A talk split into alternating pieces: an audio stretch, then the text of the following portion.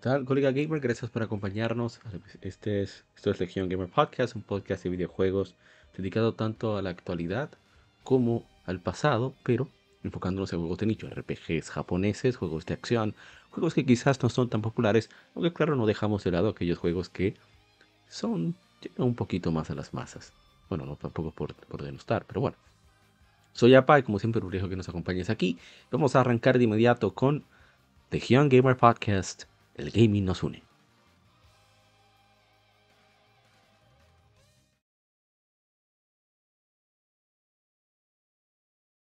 Somos Legión.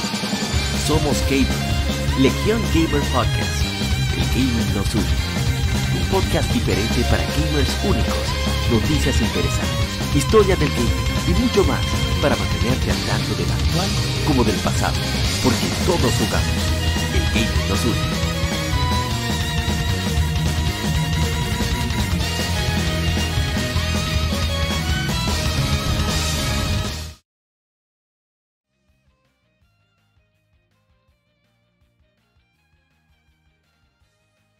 Bien, ya estamos aquí en The Gamer Podcast, episodio número 155. Gracias por acompañarnos. Estamos en la Semana Santa de 2023.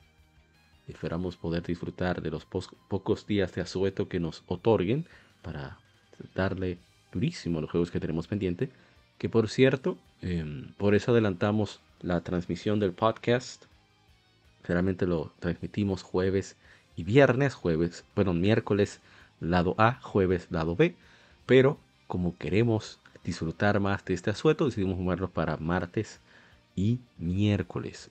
Pero no importa, para eso se queda ahí entendido en YouTube y lo pasamos a las diferentes plataformas de podcast de audio para que no se pierdan de esto. Y bueno, vamos a arrancar Primero, recuerda que somos, estamos en todas las plataformas de redes sociales como Legion Gamer RD, donde publicamos casi a diario, por lo menos en Instagram y en Facebook, los títulos que están de aniversario. Así que pueden chequear por allá, que siempre estamos, bueno, casi siempre estamos publicando títulos interesantes que muchas, muchas veces no recuerdan, que tengan el olvido, o simplemente no se conocen tanto y por eso abre la curiosidad y es lo que queremos, que, juegos que quizás muchos no le dieron chance en algún momento, pues se motiven eh, nuestros colegas gamers a probarlos, porque a veces hay juegos que, te sorprenden inesperadamente y, son joyas que simplemente no conocías. Bien, primero que nada vamos a arrancar con noticias. Ese vale 3, creo que es definitivo ya. Tenemos, tenemos varios años, que arrancamos el podcast hablando sobre el E3, pero bien, eh, ¿Qué más? Tenemos muchas efemérides. Eh, Final Fantasy XVI Gold, entre otras cosas. Bueno, pueden chequear todos los títulos de noticias en la descripción del podcast o del stream, en el caso si estás escuchando desde Facebook. Así que vamos a arrancar de inmediatamente con lo que hemos jugado durante esta semana, que está, está bastante pesadito. Así que vamos de inmediato con el bumper.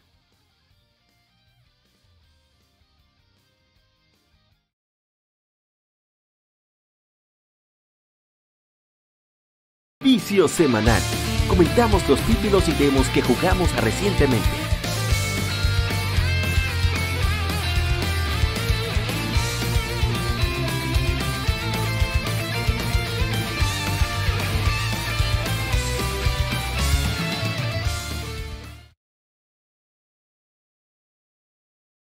Bien, vamos a arrancar de inmediato. Ah, recordarles también que tenemos un grupo de Telegram donde ahí es donde Ahí es donde compartimos todo lo de lo del podcast, que vamos a hacer, que queremos grabar. Ahí es, desde ahí donde grabamos cuando tenemos invitados. O sea que son más que bienvenidos. Eres más que bienvenidos en caso de que quieras darte la vuelta. Así que, bueno, está la descripción del podcast en caso de que te interese. Pero bien, vamos a arrancar con el primer juego de la tanda. Son muchos juegos. Bueno, no son tantos tampoco, pero Sí quiero comentar unas cuantas cosas sobre los mismos. Por lo tanto, eh, va a tomarse un tiempo. Se supone que yo quería que esta fuera una semana de demos, pero me distraje con otros juegos. el único que me puse a terminar fue el que tenía tiempo limitado, coincidencialmente. Y este es nada más y nada menos que el Bolón. El Bolón es un jueguito que, Eh, salió muy bien, salió para multiplataforma. El jueguito está bastante bien. Saliado por Team Ninja junto a todos los estudios de Koei Tecmo. El juego me parece bastante entretenido. su gameplay es muy muy sólido. Em, es, ¿sabes? Más ágil, puede saltar y demás, pero se nota la, consecuencia de ser un juego multiplataformas, es el hecho de que se pierde, ¿verdad? Ese, lo pulido que generalmente es un juego de cuando es exclusivo. no se da cuenta de ese mismo motor de Nioh, la misma secuencia, de hecho la forma de los movimientos y la manera en cómo uno va trabajando, mejor dicho, ejecutando los movimientos y demás, cómo están posicionados los enemigos, todo indica Nioh. Pero eh, el combate en sí, que no está mal, está un poquitito más, me refiero a la ejecución, lo encuentro que está un poquitito más, y no es una crítica tampoco, un poquito más simplificado comparado a Nioh. Y los visuales también. Claro que, de nuevo, esto es un multiplataforma, Nioh era exclusivo de PlayStation 4. Aparte de que estoy jugando la peor versión, que es el PlayStation 4, comparado a las de novena generación. Y he de decir que me gusta bastante, por ejemplo, el enfoque que hay en... en me gusta y me molesta al mismo tiempo el enfoque que hay en Parry, eh, que eso es algo que Nioh no tenía, podía simplemente esquivar, pero aquí es obligatorio prácticamente, que se puede resolver de otra forma, pero eh, pesa bastante. ¿eh? Los enemigos son interesantes, ese, ese entorno de fantasía histórica me gusta mucho. espero que, que realmente le, vaya bien, le haya ido bien a, a, Wolong, al Bolong, como le digo de cariño. Wolong Fallen, Wolong, Fallen Dynasty. el juego está muy chulo. Eh, tiene multijugador. algo que me gusta es que tú tienes interacción con personajes históricos de, la antigua China. Y, al mismo tiempo, eh, tú no estás, juegas solo, puedes invitar a un colega para que, jueguen juntos. Me gustaría, me, hubiera gustado disfrutarlo eh, de, de, multijugador. Hubiera sido muy divertido, pero eh, cosas como son, me manda a, comenzar a jugar el juego tan tarde, el demo. Pero me gustó, debo de admitir que me gustó. Es un muy buen juego. y bueno, vamos a ver si cae un día de estos. Aunque tengo prioridad con, uh, con Nio. Sinceramente tengo mucha prioridad con Nio. A punto de que, bueno, eh, me falta el 2 todavía. O sea, no ha arrancado el 2 siquiera. Y ya está Bolón. Así que voy a, voy a esperar para darle más chance al juego completo de Bolón. Que vamos a ver lo siguiente. Este va a ser probablemente el último gameplay en un buen rato de Breath of the Wild. Porque la, la presté, me la pidieron prestada. Y como yo juego muy a mi ritmo, bastante lento, decidí que mejor se la prestaría a, ese amigo. Yo lo jugaré después, si tengo bastante con que entretenerme aquí. Y, es raro que ese, amigo me pida algo. Por lo tanto, dije, no, déjame, no voy a priorizar esa petición. Eso no es nada. Mi amigo me ha ayudado demasiado. Pero en fin, eh, Quiero decir, Breath of the Wild, un juego bastante relajante, con su dificultad plana, aunque hay un momento en que me aparecen los links, o como se llaman, yo ni sé cómo que se llama, Linesel, creo que se llama, de otro color, que ya ahí cambia un poquito el patrón, las habilidades que tienen, entre otras cosas, lo hacen muy, muy interesantes. Voy a ver si, después que los recupere, me pongo a bregar con esos dungeons. Bueno, dungeons no, esos lugares que me faltan. Eh, me parece muy, muy entretenido. Y bueno, eh, descubrí esa villa, Lurling Village, creo que se llama. Ah, sí, mira, Lurling. Viene de lure, De, de, de, cebo. Y me pareció, me parece entretenido. Siempre, no sé qué pasó ahí, está extraño. Vamos a ver si. Bueno, está 720p, no debería haber problema. A ver si. Eh, retomo esa parte de la exploración. Me hubiera gustado que hubiese más aldeas más, más interacción. Bueno, son cosas mías, pero es verdad que en Zelda tampoco hay tantos pueblos, pero eh, las interacciones que tienen son lo suficientemente eh, divertidas, porque esa no es que no haya, que no, es, no es tan divertido. Pero eh, vamos a seguir jugando, el juego está, ya lo he dicho muchas veces, bastante bien, creo que no nos va a comentar nada más, ya he dicho todas mis quejas una y otra vez y no pienso repetir más por ahora.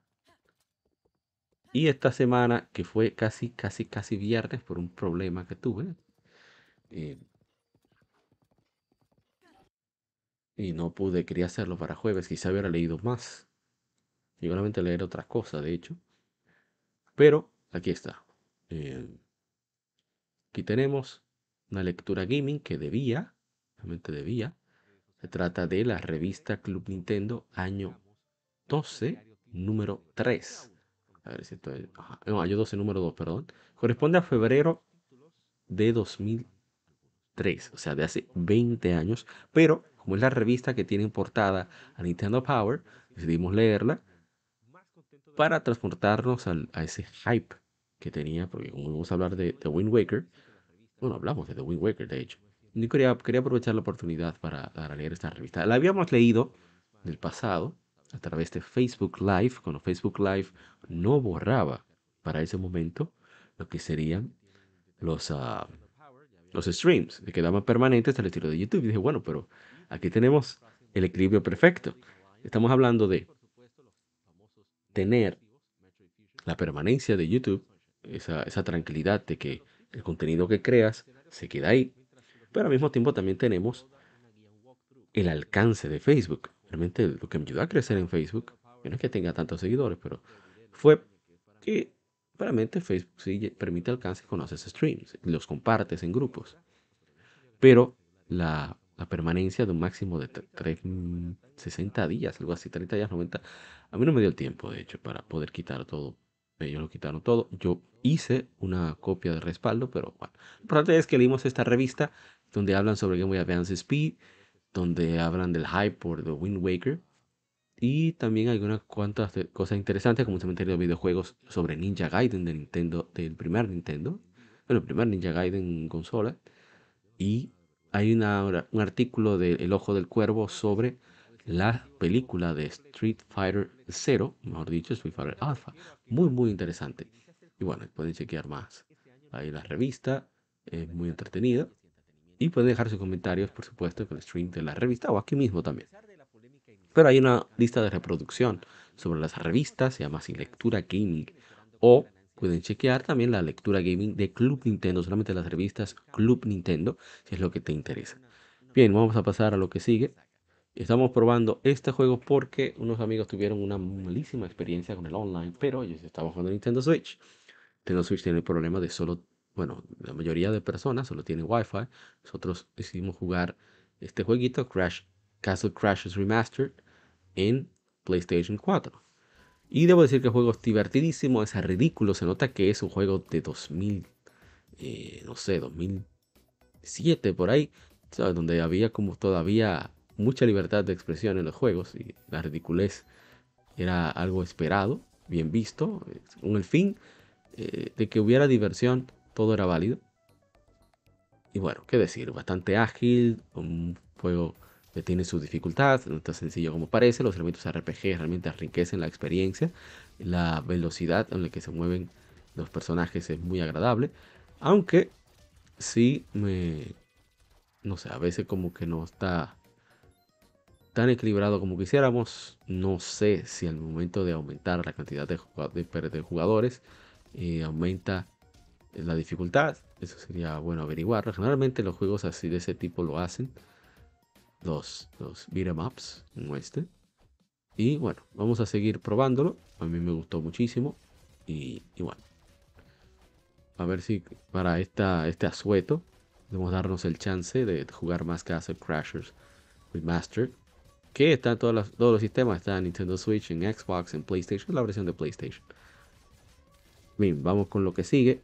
Esta, eso fue un stream, haciendo un experimento con, casi me llevo el micrófono, con la, con OBS, o sea, el mismo programa que utilizo para con el, el, con lo que hago de stream de este podcast para grabarlo. Se trata de eh, Pokémon Scarlet. Estábamos tratando de ayudar a mi hermano Chilo de conseguir eh, de evento. Lamentablemente no se pudo porque tiene que pasar lo de los gimnasios. Eso es una tontería, en mi opinión, de parte de Game Freak. Tiene que pasar los gimnasios otra vez para que le, habiliten estos eventos de raids. Terra Raids, caso Samurai, que es el Pokémon inicial, la última evolución del Pokémon inicial de agua de Oshawa, de la quinta generación de Pokémon Black and White, Black, Toy, Black Toss y White Toss. Eh, muy buenos juegos, por cierto. Y bueno, qué decir. Eh, fue muy entretenido conseguirlo. Yo tuve la suerte de bregar eso con. ¿Qué pasó aquí? Con estadounidenses, así que no, no hubo mucho problema. Bueno, vamos a continuar. A ver, tenemos aquí. A mí me dio por jugar este título y no puedo explicar por qué. Quería jugar algo de aventuras, bueno, el fin de semana por la mañana. ¿Saben? Colorido, fresco. Pensé en Legend of Zelda, pero quería algo como que dejara más... Se va a oír mal esto. Que fuera más directo, un poquitito más lineal. Y por eso me fui por este título. Nino Kuni, Wrath of the White Witch. una joya para mí. Eh, maravillosa. un video bastante chulo. Una música bella, hermosa. El maestro eh, Hisaishi. Quien fuera maestro, por cierto, de, de, Gran Yuzo Koshiro. Eh, y qué decir, este juego tiene, no sé, tiene todo lo que me gusta. Tiene animalitos bonitos, tiene un diseño de personajes interesante, tiene un sistema bastante simple, pero con, bien buena, buena profundidad. Pero igualmente eh, está lleno de chistes. O sea, Mr. Drippy, de hecho, originalmente yo lo jugué en japonés para PlayStation 3. Tuve la fortuna de comprarlo, no físico lamentablemente, pero sí en digital estaba unos 5 dólares de wow, pero es ahora nunca. Y lo pude terminar en PlayStation 3. Pero al esta versión de PlayStation 4 quise comprarlo también para, ¿saben? Bueno, también lo compré bastante barato, debo de admitir. En fin. Cuando decidí comprarlo, jugarlo, aprovechar las efemérides que venían por ahí, etc. Y me he enamorado del juego otra vez. Y... Uh, ¿Qué decir? Un juego fantástico, lo recomiendo muchísimo. Mr. Drippy decía que lo estaba jugando en japonés porque siempre me gusta jugar los títulos en el idioma de los desarrolladores, o por lo menos de donde estén ubicados geográficamente. Por ejemplo, The Witcher 3 en polaco. Me parece que Gerald, Gerald of Rivia o Geraldo de Rivia, como le decimos de cariño aquí, tiene mucha más personalidad en polaco, tiene mucha más expresividad, tiene se siente más vivo. No se siente tan estoico como se siente con, en inglés. En inglés. Es un doblaje. Pero, en este caso, mm, al ponerlo en jugarlo jugado en japonés y probar en inglés, las voces no son tan diferentes. Y es una mezcla de, bueno, no sé si son originalmente británicos los actores de doblaje, doblaje en inglés, pero también están que tienen habla eh, estilo, no sé si es que es de, Irlanda o qué, pero se siente muy estadounidense, como habla Oliver y otros personajes, aunque tienen expresiones que son bien británicas, o creo yo que son británicas.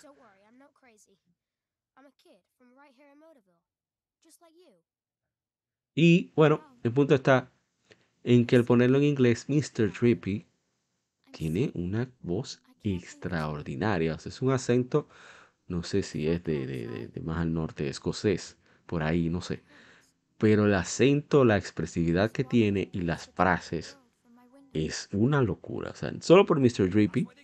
Y aparte de que no hay mucho cambio con, eh, con respecto a, a las voces, la calidad que tienen. Bueno, vamos a dejarlo en inglés. Mr. Drippy lo vale. Y bueno, súper recomendado Nino Kuni. Es realmente una, un gran juego. No sé si una obra maestra, tengo que pensar un poquito más para decidir si es una obra maestra o no. Pero me parece que es uno de los mejores juegos de la séptima generación de consolas. Y qué bueno que ahora puede jugarse en todos los sistemas y no solo en PlayStation 3. Bien, vamos a siguiente.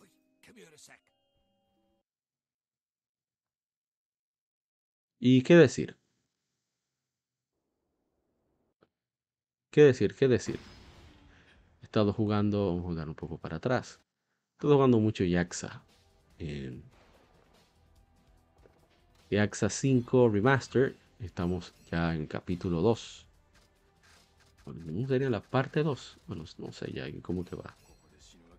La cosa es que estoy disfrutando como un niño de la cacería con eh, Taiga Saejima que se encuentra, es un ex convicto, bueno, ex convicto, le escapó, pero para ver qué sucedió con su hermano jurado, que es Goro Majima, es uno de los personajes más emblemáticos de la saga. Y lo interesante de todo es el hecho de que, eh, ok, tiene su historia principal donde tienes que tratar de averiguar qué pasó con Majima, por eso están haciendo un entramado de cosas, a ver qué pueden averiguar. Están en Tsukimino, que es un distrito de Sapporo, allá en Hokkaido. Hokkaido, que es la isla más al norte de Japón, enorme, que es una gran, un lugar donde hay mucha, mucha agricultura, pero también em, hay prisiones por ahí. Ese distrito, distrito Rosas, no sé cómo se llama el distrito real, pero se basa en eso, en Tsukimino. Eh, perdón, en, el distrito rosa la, del área. Lo me parece entretenido es que en el caso de Taiga Saejima, tiene un modo de cacería donde tiene su historia. Estás en una aldea, que fue donde llegaste, y tienes que resolver los problemas de los diferentes aldeanos. Y te vas, eh, se dice, involucrando con ellos cada vez más, que al principio no quieren saber de, de Saejima, pero a medida que vas resolviendo cosas, ayudando aquí y allí, eh, estar dispuesto a asistir en cualquier eventualidad que ocurra, pues resulta en que te vuelves parte de la aldea. Y a ti es que te buscan para, resolver ciertas cosas. Y, la verdad es que es muy adictivo. El gameplay no es pulido en absoluto. Es un gameplay bastante tosco. El que tiene eh, de apuntar, por ejemplo, tú apuntas al L1, pero resulta que disparas al cuadrado. No sé por qué no se cambiaron ese remaster poniéndolo ya sea en el R2 o en el R1. Pero bueno, es al cuadrado. Entonces la única forma de tú mover la mira, lamentablemente, es al stick derecho. Eso quiere decir que no puedes tener la mano lista donde se dispara al momento de que estás apuntando. Estás, perdón, apuntando. Y eso es problemático, muy problemático. Me parece que eso es parte de la dificultad que ellos decidieron poner, porque estamos hablando del mismo estudio que hizo. Eh, Dios mío, me olvidó cómo se llama el nombre. Juego de PlayStation 3 y Xbox 360 que este disparo en tercera persona, muy bueno. Binary Domain, creo que es. Sí, Binary Domain. Es muy bueno, muy pulido. Entonces no me digan que no, que no van a poder ajustar su engine, que creo que es el mismo engine, a hacer este juego de disparos más eh, pulido. Me parece que es una dificultad adrede por viendo poner esa dificultad para cazar. Eso soy yo especulando, ¿no? Pero muy, muy entretenido eso. Bien, vamos ya con el último. Que aquí estaba yo trancado sinceramente. Dragon Quest 3. Dragon Quest 3 no tenía idea. Estoy siendo sincero, ¿eh? No tenía idea alguna de qué rayos hacer. Entonces decidí comenzar a dar vueltas. Yo, ok, yo sé que al este no puedo ir. Me dijeron que eh, debo de hablar con un, un, dwarf, ¿verdad? Vamos buscando el dwarf para que lo puedan ver. Bendito Dwarf, ¿dónde está? Bueno, no lo veo, Dwarf. Ah, ya está. Ah, eso no es. El punto está en que finalmente hablamos con. Tenemos que ir a Portoga. El rey de Portoga nos dice: Bueno, yo necesito pimienta negra. Habla con. Mira, tomo esta carta. Yo soy amigo del, del Dwarf. Y vamos a buscar mi pimienta negra. Y yo, ok, no hay problema o buscarle su pimienta negra. Bueno, ahí vamos a, buscar a, donde el dwarf. Entonces le enseñamos la carta, la carta le dice, la, leímos, la mostramos y dice, ah, entonces tú quieres ir al este, ok, no hay problema, vamos. Y, es eso, o sea, yo no recordaba, yo sé que había un lugar donde mm, tenía, que no me permitían pasar por no tener una llave mágica que permitiera eso. Al final, sí se pudo conseguir. Me parece interesante cómo es que se abre el pasaje al este. a tablazos, a golpes. Luego ya eh, resolvemos un problemita que hay en ese lugar. Ese lugar se basa en la India. Eso es una referencia al viaje que hacían los europeos hacia el este a buscar especias. ¿eh? Por ahí que va. Que de hecho, por eso el término de indios para los nativos, cuando llegaron aquí a, bueno, fue a mi país, aquí a República Dominicana, la isla de la Hispaniola o Santo Domingo, o Babeque, o, o Quisqueya, como le quieran llamar, le llamaron indios porque pensaban que habían llegado a las Indias, a la India. De ahí viene, el nombre que todavía nosotros mismos utilizamos aquí en este país, sin ningún tipo de miramientos. Este es un país que si mucha gente viene, se va a sorprender porque aquí no, no tenemos filtro alguno. Otra cosa que pueden ser ofensivas en otros países. Pero bueno, resulta que resolvemos el problema y aparece un personaje que yo no lo conocí, no sabía que era de Dragon Quest 3.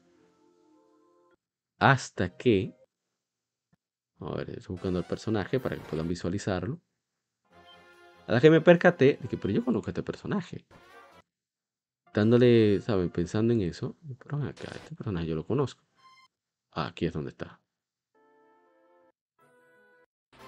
Es Robin Hood. No Hood.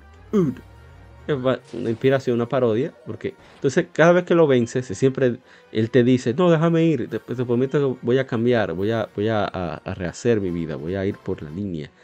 Y al final, el desgraciado te dice, no, tienes que decirle que sí, porque el tipo insiste, te da una cotorra, o sea, te da un argumento eh, irrefutable de que él va a mejorar, que él va a cambiar, pero nunca cambia. Nunca cambia. Siempre vuelve a hacer fechorías, cada vez las hace peor. ¿eh? Y eso mismo sucede en Dragon Quest, Dragon Quest Heroes 2. Dragon Quest Heroes 2, constantemente, él aparece y te dice, no, pero déjame ir, déjame, perdóname, que sigo cuando. El mismo cuento. Es, fantástico, ¿eh? Dragon Quest 3 es un juego de verdad que me ha hecho apreciar, cada vez que lo juego me ha hecho apreciar más y más la grandeza de la saga de Dragon Quest. Es lo mejor, la mejor saga de videojuegos probablemente. Por lo menos las entregas principales nunca, nunca decepcionan. Siempre como debe de ser, nítido, con todos sus elementos inalterados, solo pulidos y mejorados, como se debe hacer para una saga de, este, de esta magnitud. Pero bien, vamos a dejar esto ahí, eso ahí con uh, Dragon Quest 3, ahí terminamos el vicio de la semana, vamos a pasar al Game Informe, que tenemos, no tenemos tantas informaciones, pero las que tenemos son muy, muy interesantes. Así que no te muevas. Ya seguimos con más de Gamer Podcast. El gaming nos une.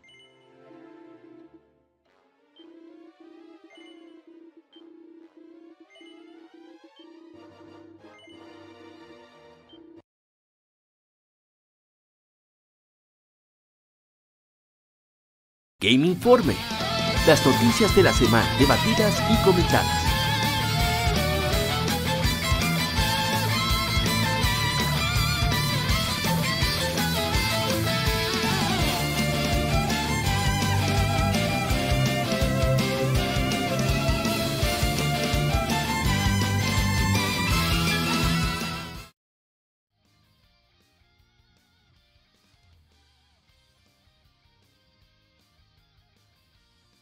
Estamos aquí, gracias por acompañarnos. Saludos de mi hermano Carlec. Carlec, tenemos que hablar para lo de la página. Bien, bueno, del podcast y la otra también. Estamos aquí en la primera información, noticia de este Gematsu.com. Había otra cosa que quería comentar, pero no. Voy a dejarlo, voy a dejarlo ahí. O sea, no sea tan largo. Bien, para aquellos que están en YouTube, vamos a mostrar la fuente que es gematsu.com. Y resulta que pues se está, está basándose, se está eh, ponderando, se está haciendo, no sé, está en desarrollo por un estudio que no se ha nombrado, un RPG de acción en tercera persona basado en la novela gráfica de 2020 de las tortugas ninjas adolescentes mutantes, The Last Ronin. Ronin se refiere a aquellos samuráis los cuales no tienen un amo o no tienen a quien servir, sino que están libres que eh, no es bien visto. Por ejemplo, los estudiantes en Japón que no logran ingresar a una universidad, sobre todo que se consideran las mejores, de las mejores como la Tokyo University, entre otras, Tokyo Daigak, entre otras, se le llaman running porque no tienen norte, no, tienen, no, no, están siguiendo la pauta que tiene de expectativa la sociedad.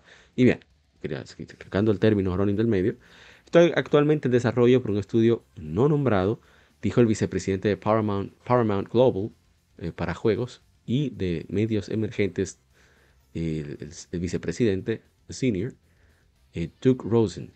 Hablando a Polygon, Rosen dijo que el juego será una chequeada más madura y oscura de las tortugas ninjas adolescentes mutantes, Teenage Mutant Ninja Turtles. Eh, parecido más a títulos como los últimos juegos de God of War, que será una, auténtica, eh, auténtica a la historia del el arco de The Last Running, que sucederá en un futuro donde solo uno, una, uno de las tortugas, de las, bueno, sí, es que dice, uno de las tortugas han sobrevivido. La identidad de la tortuga sobreviviente que lucha utilizando las cuatro armas eh, propicias, eh, simbólicas de cada una, eh, se mantiene un misterio hasta el final del cómic. Para saber quién es, bueno, chequea la novela gráfica por ti mismo. Según Rosen, que el juego primeramente tendrá principalmente un personaje jugable, los otros personajes podrían ser jugables en secuencias de recuerdos, de flashbacks. Las tortugas ninjas adolescentes mutantes, The Last Running, el juego es eh, falta unos cuantos años, según Rosen, pero asegura que ha encontrado el, aliado adecuado para adaptar la novela gráfica en un videojuego AAA. Más detalles en Teenage Mutant Ninja Turtles The Last Running, The Last Running y de los juegos de Teenage Mutant Ninja Turtles en general que serán anunciados en los próximos meses y años. Creo que no debieron anunciar eso, en mi opinión, porque ¿Qué expectativas tú puedes crear sobre un juego que, primero, faltan muchos años y segundo, ni siquiera dices quién rayos es el estudio responsable? Yo quiero tener esperanza, voy a tratar, voy a mantenerme eh, completamente agnóstico. No voy a decir que no espero nada, ni voy a decir que eh, tengo expectativas. Simplemente esperar por lo menos a que anuncien cuál es el estudio responsable. Si anuncian eso, pues Vamos a subir un poquito más el audio. Si anuncian eso, pues ya ahí voy a verlo de forma distinta. Estoy seguro de que el hermano Cari Pirómano va a darle chance a este RPG. Por lo menos al ser de la tortuga tinja, creo que le daría chance. Ojalá, ¿eh? Yo espero que salga bueno. Que sea un estudio de calidad, un estudio probado que, que lleve a cabo el desarrollo de este título.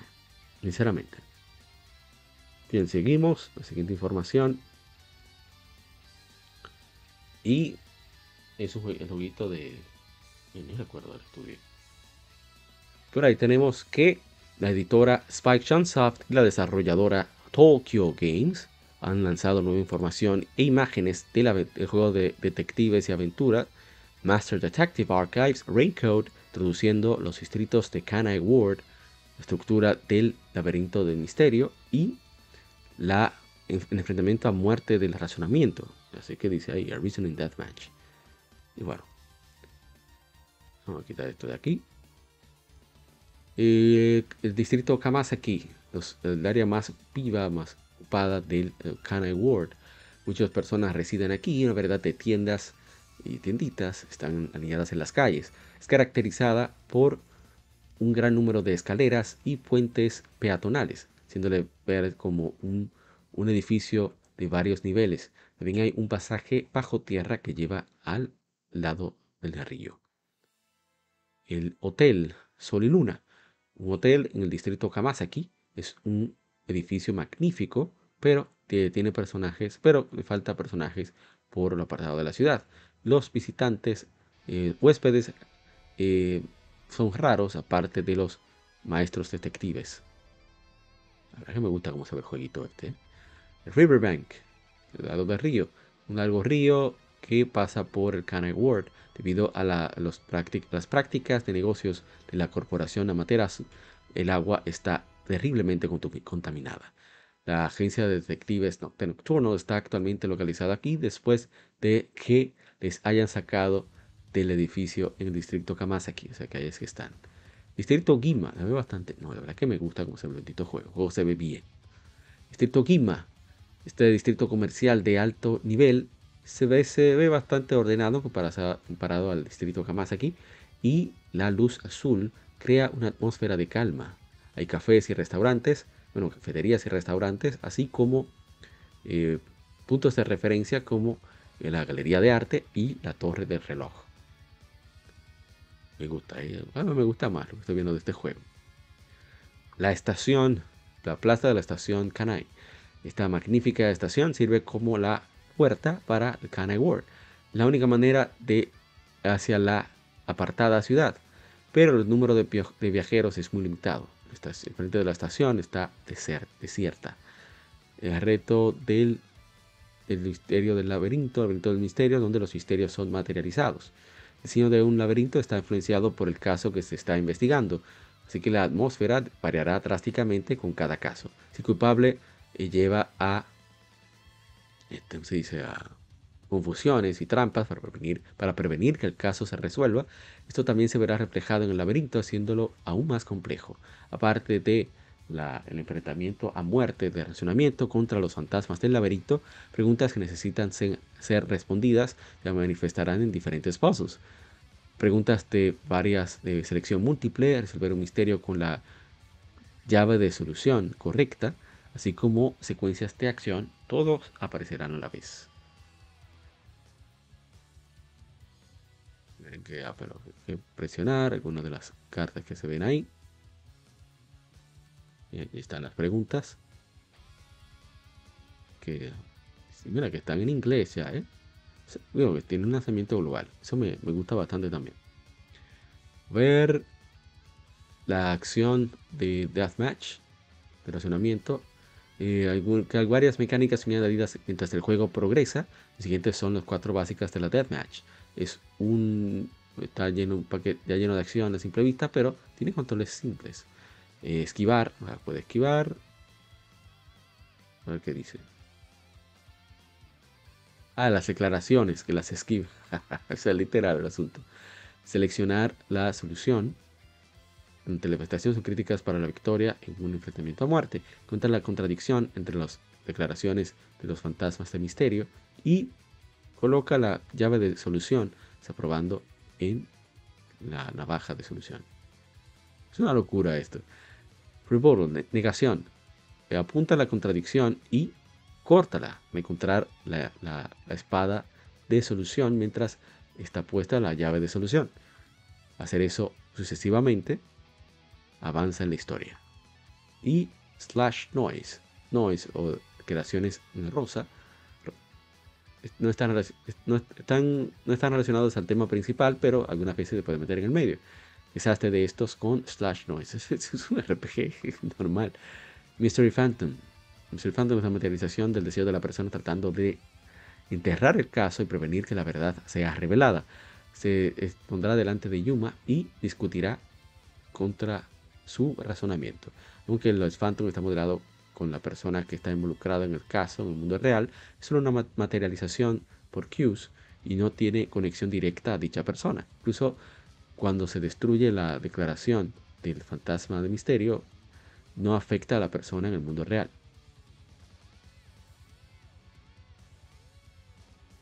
Master Detective Archives Raincoat saldrá para Nintendo Switch el 30 de junio. Ojalá y salga también para PlayStation y Xbox. Me gustaría comprarlo en, perdón, comprarlo en, PlayStation. Muy, muy chulo. Veremos información respecto a esto. Aquí vamos. ¿O qué es esto?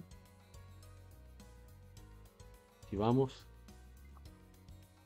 Y es que la editora Faction Soft y la desarrolladora Tokyo Games han detallado el, la novela digital de Bono, incluida con los, eh, las sprints iniciales de Master Detective Archives Raincoats, la versión es estándar y la edición limitada también. ¿eh?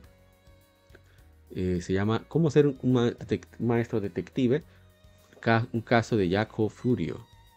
La novela digital, eh, Cómo ser un maestro detective, un caso de Jaco Furio, es una historia escrita original acerca de los días de juventud de Jaco Furio, la jefa, con el jefe, si es el jefe, el jefe de la eh, agencia de detectives Nocturnal y sirve como una precuela de la historia principal del juego. Contiene, no contiene spoilers y puede ser leída antes de jugar el título.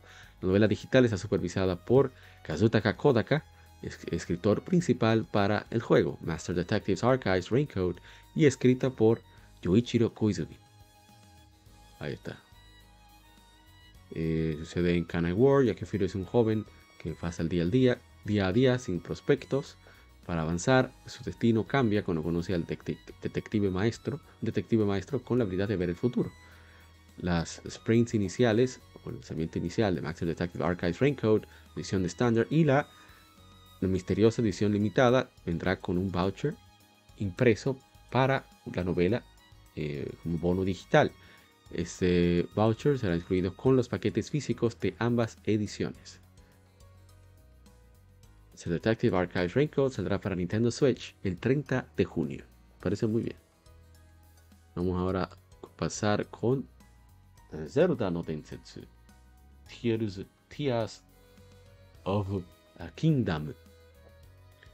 Bien, Nintendo ya lo puso 10 minutos. Oh, pero ¿qué, pasó aquí? Esto no es la noticia. No es la noticia de Zelda. A ver. Me perdí, me perdí, me confundí aquí. Ah, aquí está. Y anunciaron, mostraron gameplay y más bien el modelo de Nintendo Switch o el modelo, modelo OLED de Zelda Tears of the Kingdom el 28 de abril de 2023 estará disponible el Nintendo Switch. Un control, control Pro Tears of the Kingdom y un case para Switch eh, estará disponible por el control a partir del 12 de mayo, el control por 74,99 y el, el, case por 24,99.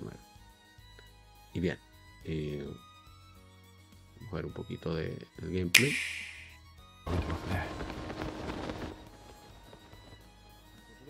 I made it. There are... Y bueno, yo vi un poquito del gameplay, me parece interesante cómo se pueden utilizar los diferentes elementos. Pero, o por ejemplo, cómo hacer que vaya hacia atrás después de haberse caído, me parece muy muy interesante esa, esa idea. Habla de mucha manipulación de parte de la mecánica de física y de que el juego tuviera que recordar o tomar en cuenta cada uno de los elementos. Eso fue un trabajo de, de programación realmente admirable. Entonces, Aquí estamos hablando de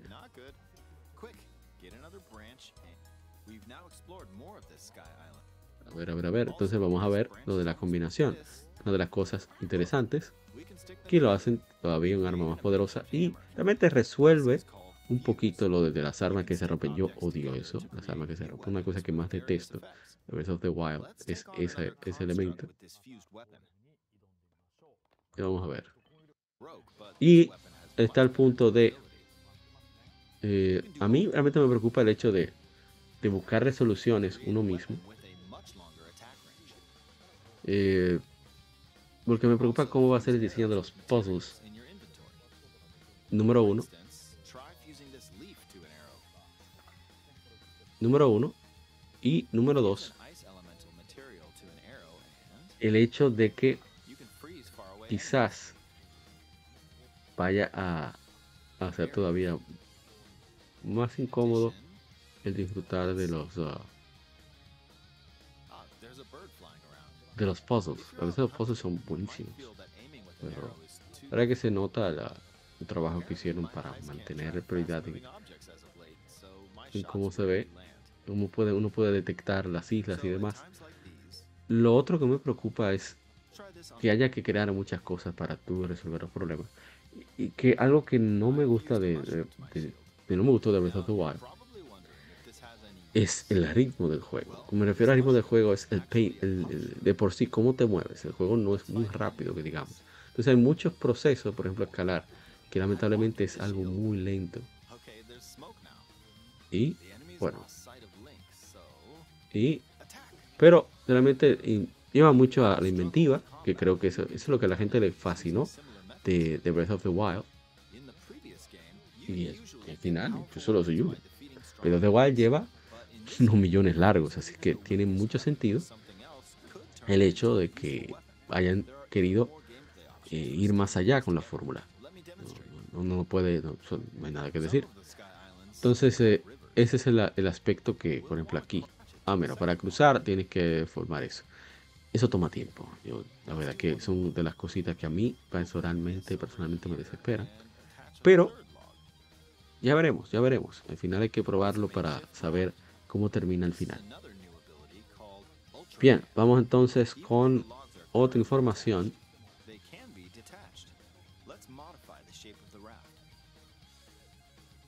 Y es que la distribución y ventas digitales en total para Resident Evil 4 Remake pasaron las 3 millones de unidades en todo el mundo en sus primeros dos días de lanzamiento.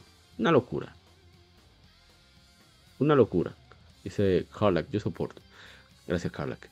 Resident Evil 4 se lanzó para PlayStation 5. Bueno, eso lo anunció Capcom, ¿eh? Xbox Series, PlayStation 4 y PC a través de Steam el 24 de marzo.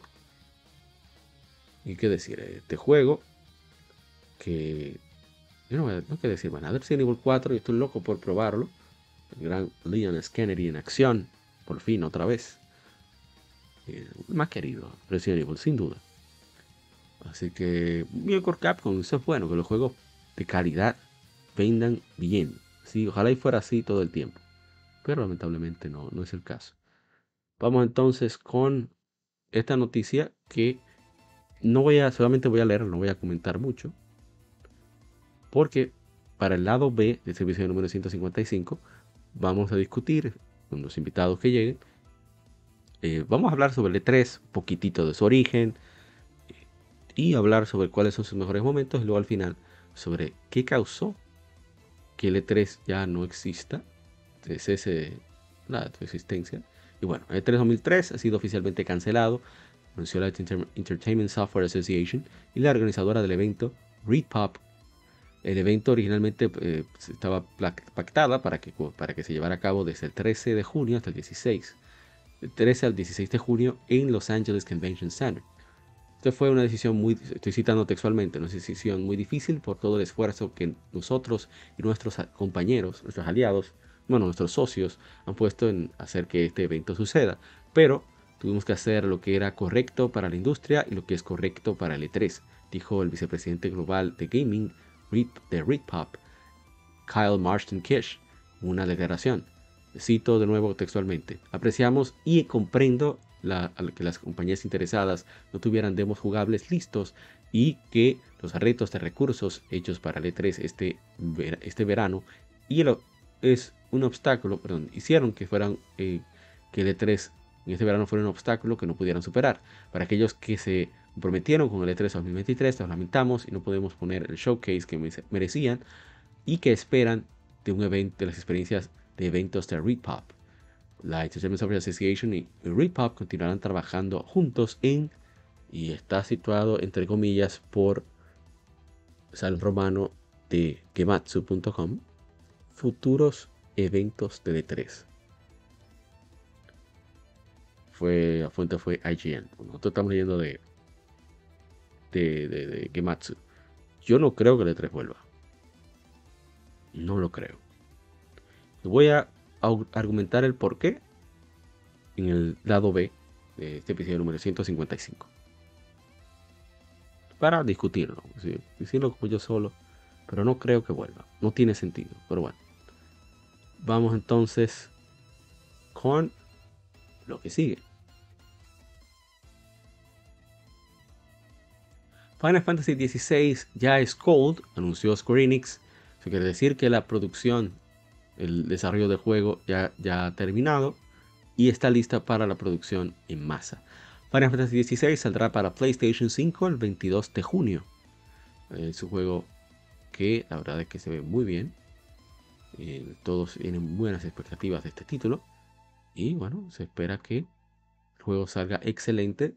Me, sí, me sigue doliendo un poquito la espinita de que ya no es Final Fantasy, que ser sinceros. Es otra cosa. Pero lo importante es que la gente, la mayoría, esté contenta con este juego cuando sale. Que creo que lo estará. De hecho, yo quiero jugarlo. pero yo lo veo como un spin-off. Para mí es, qué sé yo, otra cosa. Ya después de Final Fantasy XII, no, en mi opinión, no hay más Final Fantasy. Hay juegos decentes que solo tienen el título. Esa es mi opinión. Bien, seguimos. Y esta es una noticia que me preocupa un poquito, no, debo de admitir. Y habla del estado en que se encuentra Square Enix. El productor eh, Ryutaro Ichimura, quien es conocido como productor en jefe de la serie Dragon Quest, ha partido de Square Enix el 31 de marzo, anunció en Twitter. Ahí está, ese es el productor, ¿eh? Para que vean si ese hombre estaba entregado a la franquicia. Cito textualmente lo que dice. He iniciado a, contar cuántos juegos más podré hacer en lo que me queda de vida, dice Ichimura, quien tiene 47 este año. Especialmente ahora cuando toma de 3 a 4 años hacer un juego tenemos que considerar cada título que hacemos, dice Ichimura. Y continúa, una vez que eh, pueda reiniciar y reflejarme y, reflexionar, he decidido dejar este bendecido ambiente y explorar lo que puede hacerse si me atrevo a dar más, en un, un ambiente mucho más riesgoso. Ichimura, que recientemente fue productor de Infinity Strash Dragon Quest Adventure of Die, confirmó un lanzamiento global eh, en este otoño eh, antes de, hablar de que se iba a ir. Ichimura desde entonces ha sido, ha dejado las riendas a, su sucesor, pero añadió, estén tranquilos de que ya he visto, he visto todo casi totalmente. Eh, ¿Qué decir? Este hombre realmente entregó productos de muy alta calidad, por lo menos que respecta a las entregas principales de Dragon Quest. Ahí no hay tutía, no hay nada que dudar. Este hombre eh, ha hecho un grandioso trabajo. No puedo hablar por Infinity Strash. Esos juegos que son spin-offs de Dragon Quest no necesariamente sean los mejores. Ahí está el ejemplo de Dragon Quest Swords. Pero en lo que a mí respecta, le deseo lo mejor. Realmente lo merece. Ha demostrado ser un ente que, respeta las raíces de lo que trabaja. Y bueno, espera, espera, espera. Esta canción vocal, ¿qué rayos hace aquí? No, no, no, no, fuera. Ahora sí. Y realmente eh, también tengo la esperanza, de, por ser una, persona tan responsable, que su sucesor tenga las mismas aspiraciones de hacer grandes juegos respetando las raíces de Dragon Quest. La mejor saga de videojuegos, en mi opinión. Ahí no hay tutía. Vamos. No, no solamente mi favorita. Es una de mis favoritas, pero no mi favorita. Vamos con otra, otra noticia. Ya casi culminando este Game Informe. Y es que SNK ha anunciado The King of Fighters 13 Global Match para PlayStation 4 y Nintendo Switch. Un momento, déjame asegurarme que... Ok, todo bien. Una fecha de lanzamiento no ha sido anunciada. Una, un test eh, de beta abierta está, se está planeado para inicios de verano en PlayStation 4. Detalles que tengo entendido que va a tener el, rollback, creo. Dicen que está. Fantasy 13 es un juego bello. Es el último Final, es, Final Fantasy 13. Estoy loco yo. O sea, Final Fantasy 13 se ve bien. Pero King of Fighters 13 es un juego bello en sprites. Eh, yo tengo la versión de PlayStation 3. y se ve muy, muy bien. Hay que admitir. Eh, juego es el último King of Fighters en sprites. Y qué benditos sprites. ¿eh? Qué tremendos sprites. Ojalá muchos títulos tener esa calidad de sprites. Y qué bueno que están considerando traerlo para la actual generación, que no se quede atrás. Y va a llegar, bueno, los aparatos donde no tienen que llegar. Bien. Vamos entonces a pasar ya a la última información de la tanda. Es una muy buena noticia, que seguro ya muchos de los que escuchan este podcast están enterados. Y es que, por fin, miren que se calculó mucho sobre eso. Pero aquí está. De hecho, voy a poner el trailer porque estoy, tengo hype, pero después que lo leamos. Nintendo Switch Online Nintendo 64 añadirá Pokémon Stadium el 12 de abril, anunció Nintendo. Vamos a leer textualmente lo que dice Nintendo sobre el juego. Iniciando a partir del 12 de abril, el juego de Pokémon Stadium comenzará a emocionar, traer emocionantes batallas de Pokémon al Nintendo 64 Nintendo Switch a la biblioteca de Nintendo Switch Online Nintendo 64 para todos con una membresía de Nintendo Switch Online más Expansion Pack. Originalmente lanzado para Nintendo 64 en el año 2000, este juego enfocado en arenas de batallas presenta cada Pokémon de Pokémon Red, Pokémon Blue y Pokémon Yellow junto a modos de para un solo jugador, así como modos multijugador, diseñados para probar tu valía como un entrenador Pokémon. En Pokémon Stadium puedes luchar solo con tu equipo elegido de 6 Pokémon en 4 torneos en Stadium Mode o ir contra los entrenadores de élite de canto en el Gym Leader Castle. Ganar en cada uno de estos modos asegura, asegura un lugar para tu equipo de campeón en el Palacio de Victoria. Pero completar ambos modos desbloqueará una batalla final contra incluso para retar incluso al último entrenador. O retadora incluso para el último entrenador. Creo, que esa es la idea. Buscando alguna forma de multijugador de forma libre y divertida. Compite sin tapujos en batallas con amigos para uno o cuatro jugadores en Free Battle Mode o una colección de nueve minijuegos en el Kids Club. Podría llamarse Kids Club, pero incluso entrenadores veteranos sentirán la presión en la cocina, el calor en la cocina de Sushi Go Round o después con las alturas, llegar a nuevas alturas con Splash de Magikarp. Si eres multijugador pueden ser requeridos para el modo multijugador, se venden por separado. Y recordarles que lamentablemente no será compatible con eh, los juegos de Game Boy. Claro, entiendo que hay formas que podrían hacerlo. Eh, si ellos lanzan Pokémon, eso es una. Bueno, vamos a ver el trailer, después vamos a especular.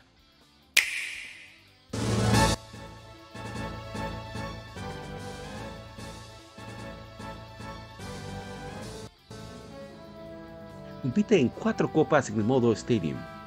Pokémon no pueden ser transmitidos a este juego.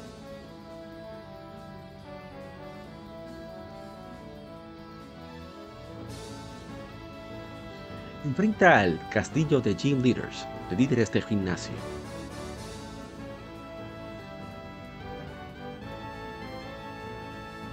Tenemos a todos atacando.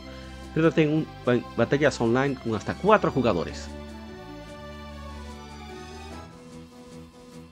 Enfrenta a amigos en minijuegos temáticos de Pokémon. Genial, el de ratatas y de Magikarp. Eso es lo máximo.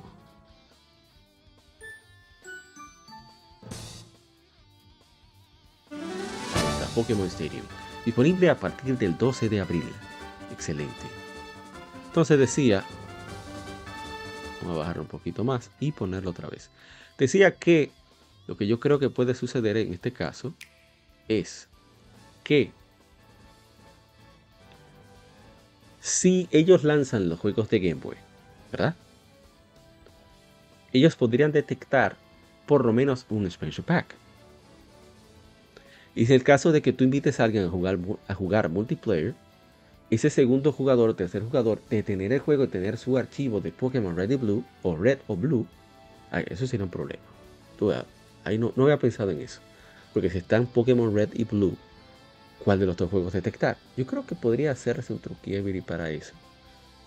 Alguna opción que esté dentro del emulador de Game Boy de cuál sea el juego a detectar.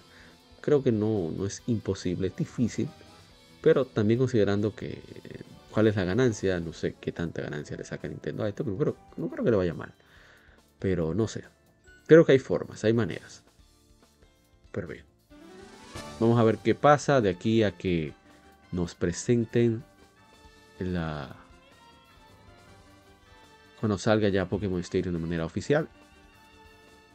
Yo la verdad que espero con ansias este juego. A ver cómo le va al online. Por lo menos yo sé que con las batallas va a ser cool pero ya veremos. Está el juego de Clefairy, esa desgracia, ¿eh? Que se equivoca, su tablazo. Ahí está, toma. Eso es genial ese minijuego. Pero bien, eh, Pokémon Stadium por fin llega a eh, Nintendo Switch Online. Ojalá lleguen también los juegos de Game Boy, de juegos de Game Boy Advance de Pokémon. Tengo muchas ansias de jugarlos. De verdad que yo me quedé esperando.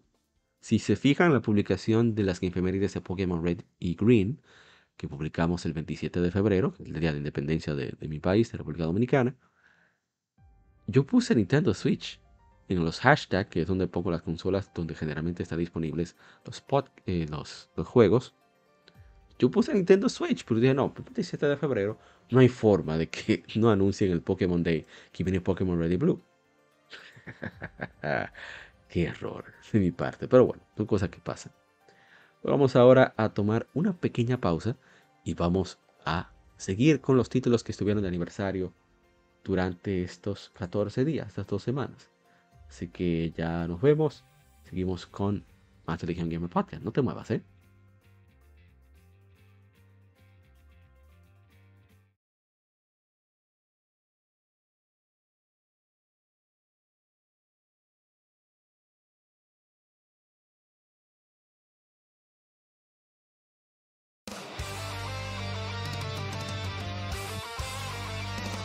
Para revivir los grandes momentos y títulos del videojuego clásico, no dejes de escuchar cada mes Modo 7 Podcast. Ven y recuerda con nosotros entre análisis retro, datos y anécdotas la época dorada del videojuego. Sin micropagos ni pases de temporada, solo puro amor por el pixel y el polígono. Modo 7 Podcast, la retroaventura comienza ya.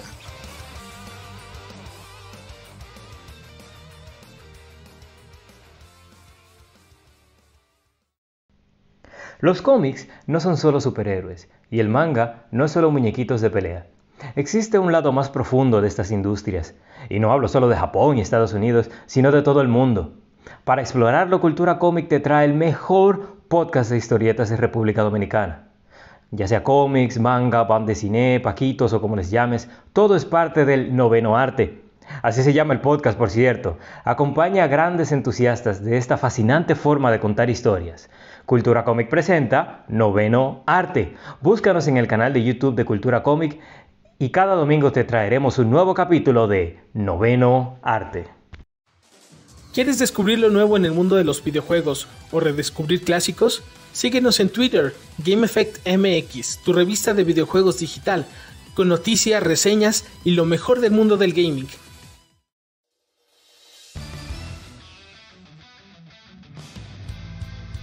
Legión Gamer Podcast, el gaming nos une. Somos un podcast enfocado en videojuegos que converge actualidad con las noticias más relevantes y títulos que experimentamos entre episodios, sobre todo aquellos de nicho, discutiendo temas atemporales con invitados, así como juegos de aniversario quincenalmente, conjugando datos concretos con la opinión de quienes participan. Estamos en redes sociales como Legión Gamer RD no olvides revisar hashtag GameFemérides para dejar tu opinión de tus títulos favoritos para que participes en el programa. O en Lectura Gaming, donde leemos revistas o artículos especializados en videojuegos en vivo a través de YouTube. Actualidad y atemporalidad gaming en un mismo podcast. Legión Gamer Podcast. El gaming nos une.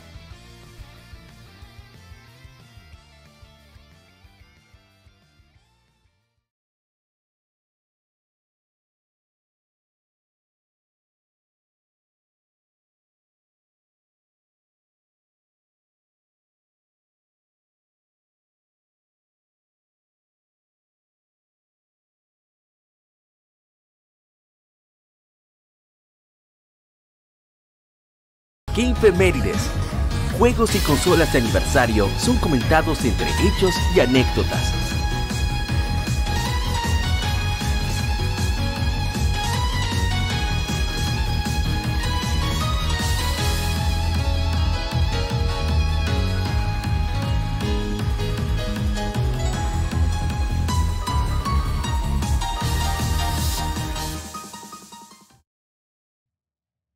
Como dicen en mi país, me agarraron asando batatas. No, mentira. Bien, en efemérides tenemos, no tenemos tantos juegos. Afortunadamente, digo afortunadamente porque está esa parte como de más me sacan, se me va el jugo. Pero, afortunadamente no son tantos. Así que vamos de inmediato a ponernos. Voy a dejar esto aquí de fondo. Ups, ¿qué estoy haciendo? Estaba perfecto. Ahí está bien. Y bien, voy a dejarlo, dejar este ahí. Ahí tenemos a Pokémon Colosseum. Pero, a ver cuál es el primero de aniversario. Vamos a asegurarme.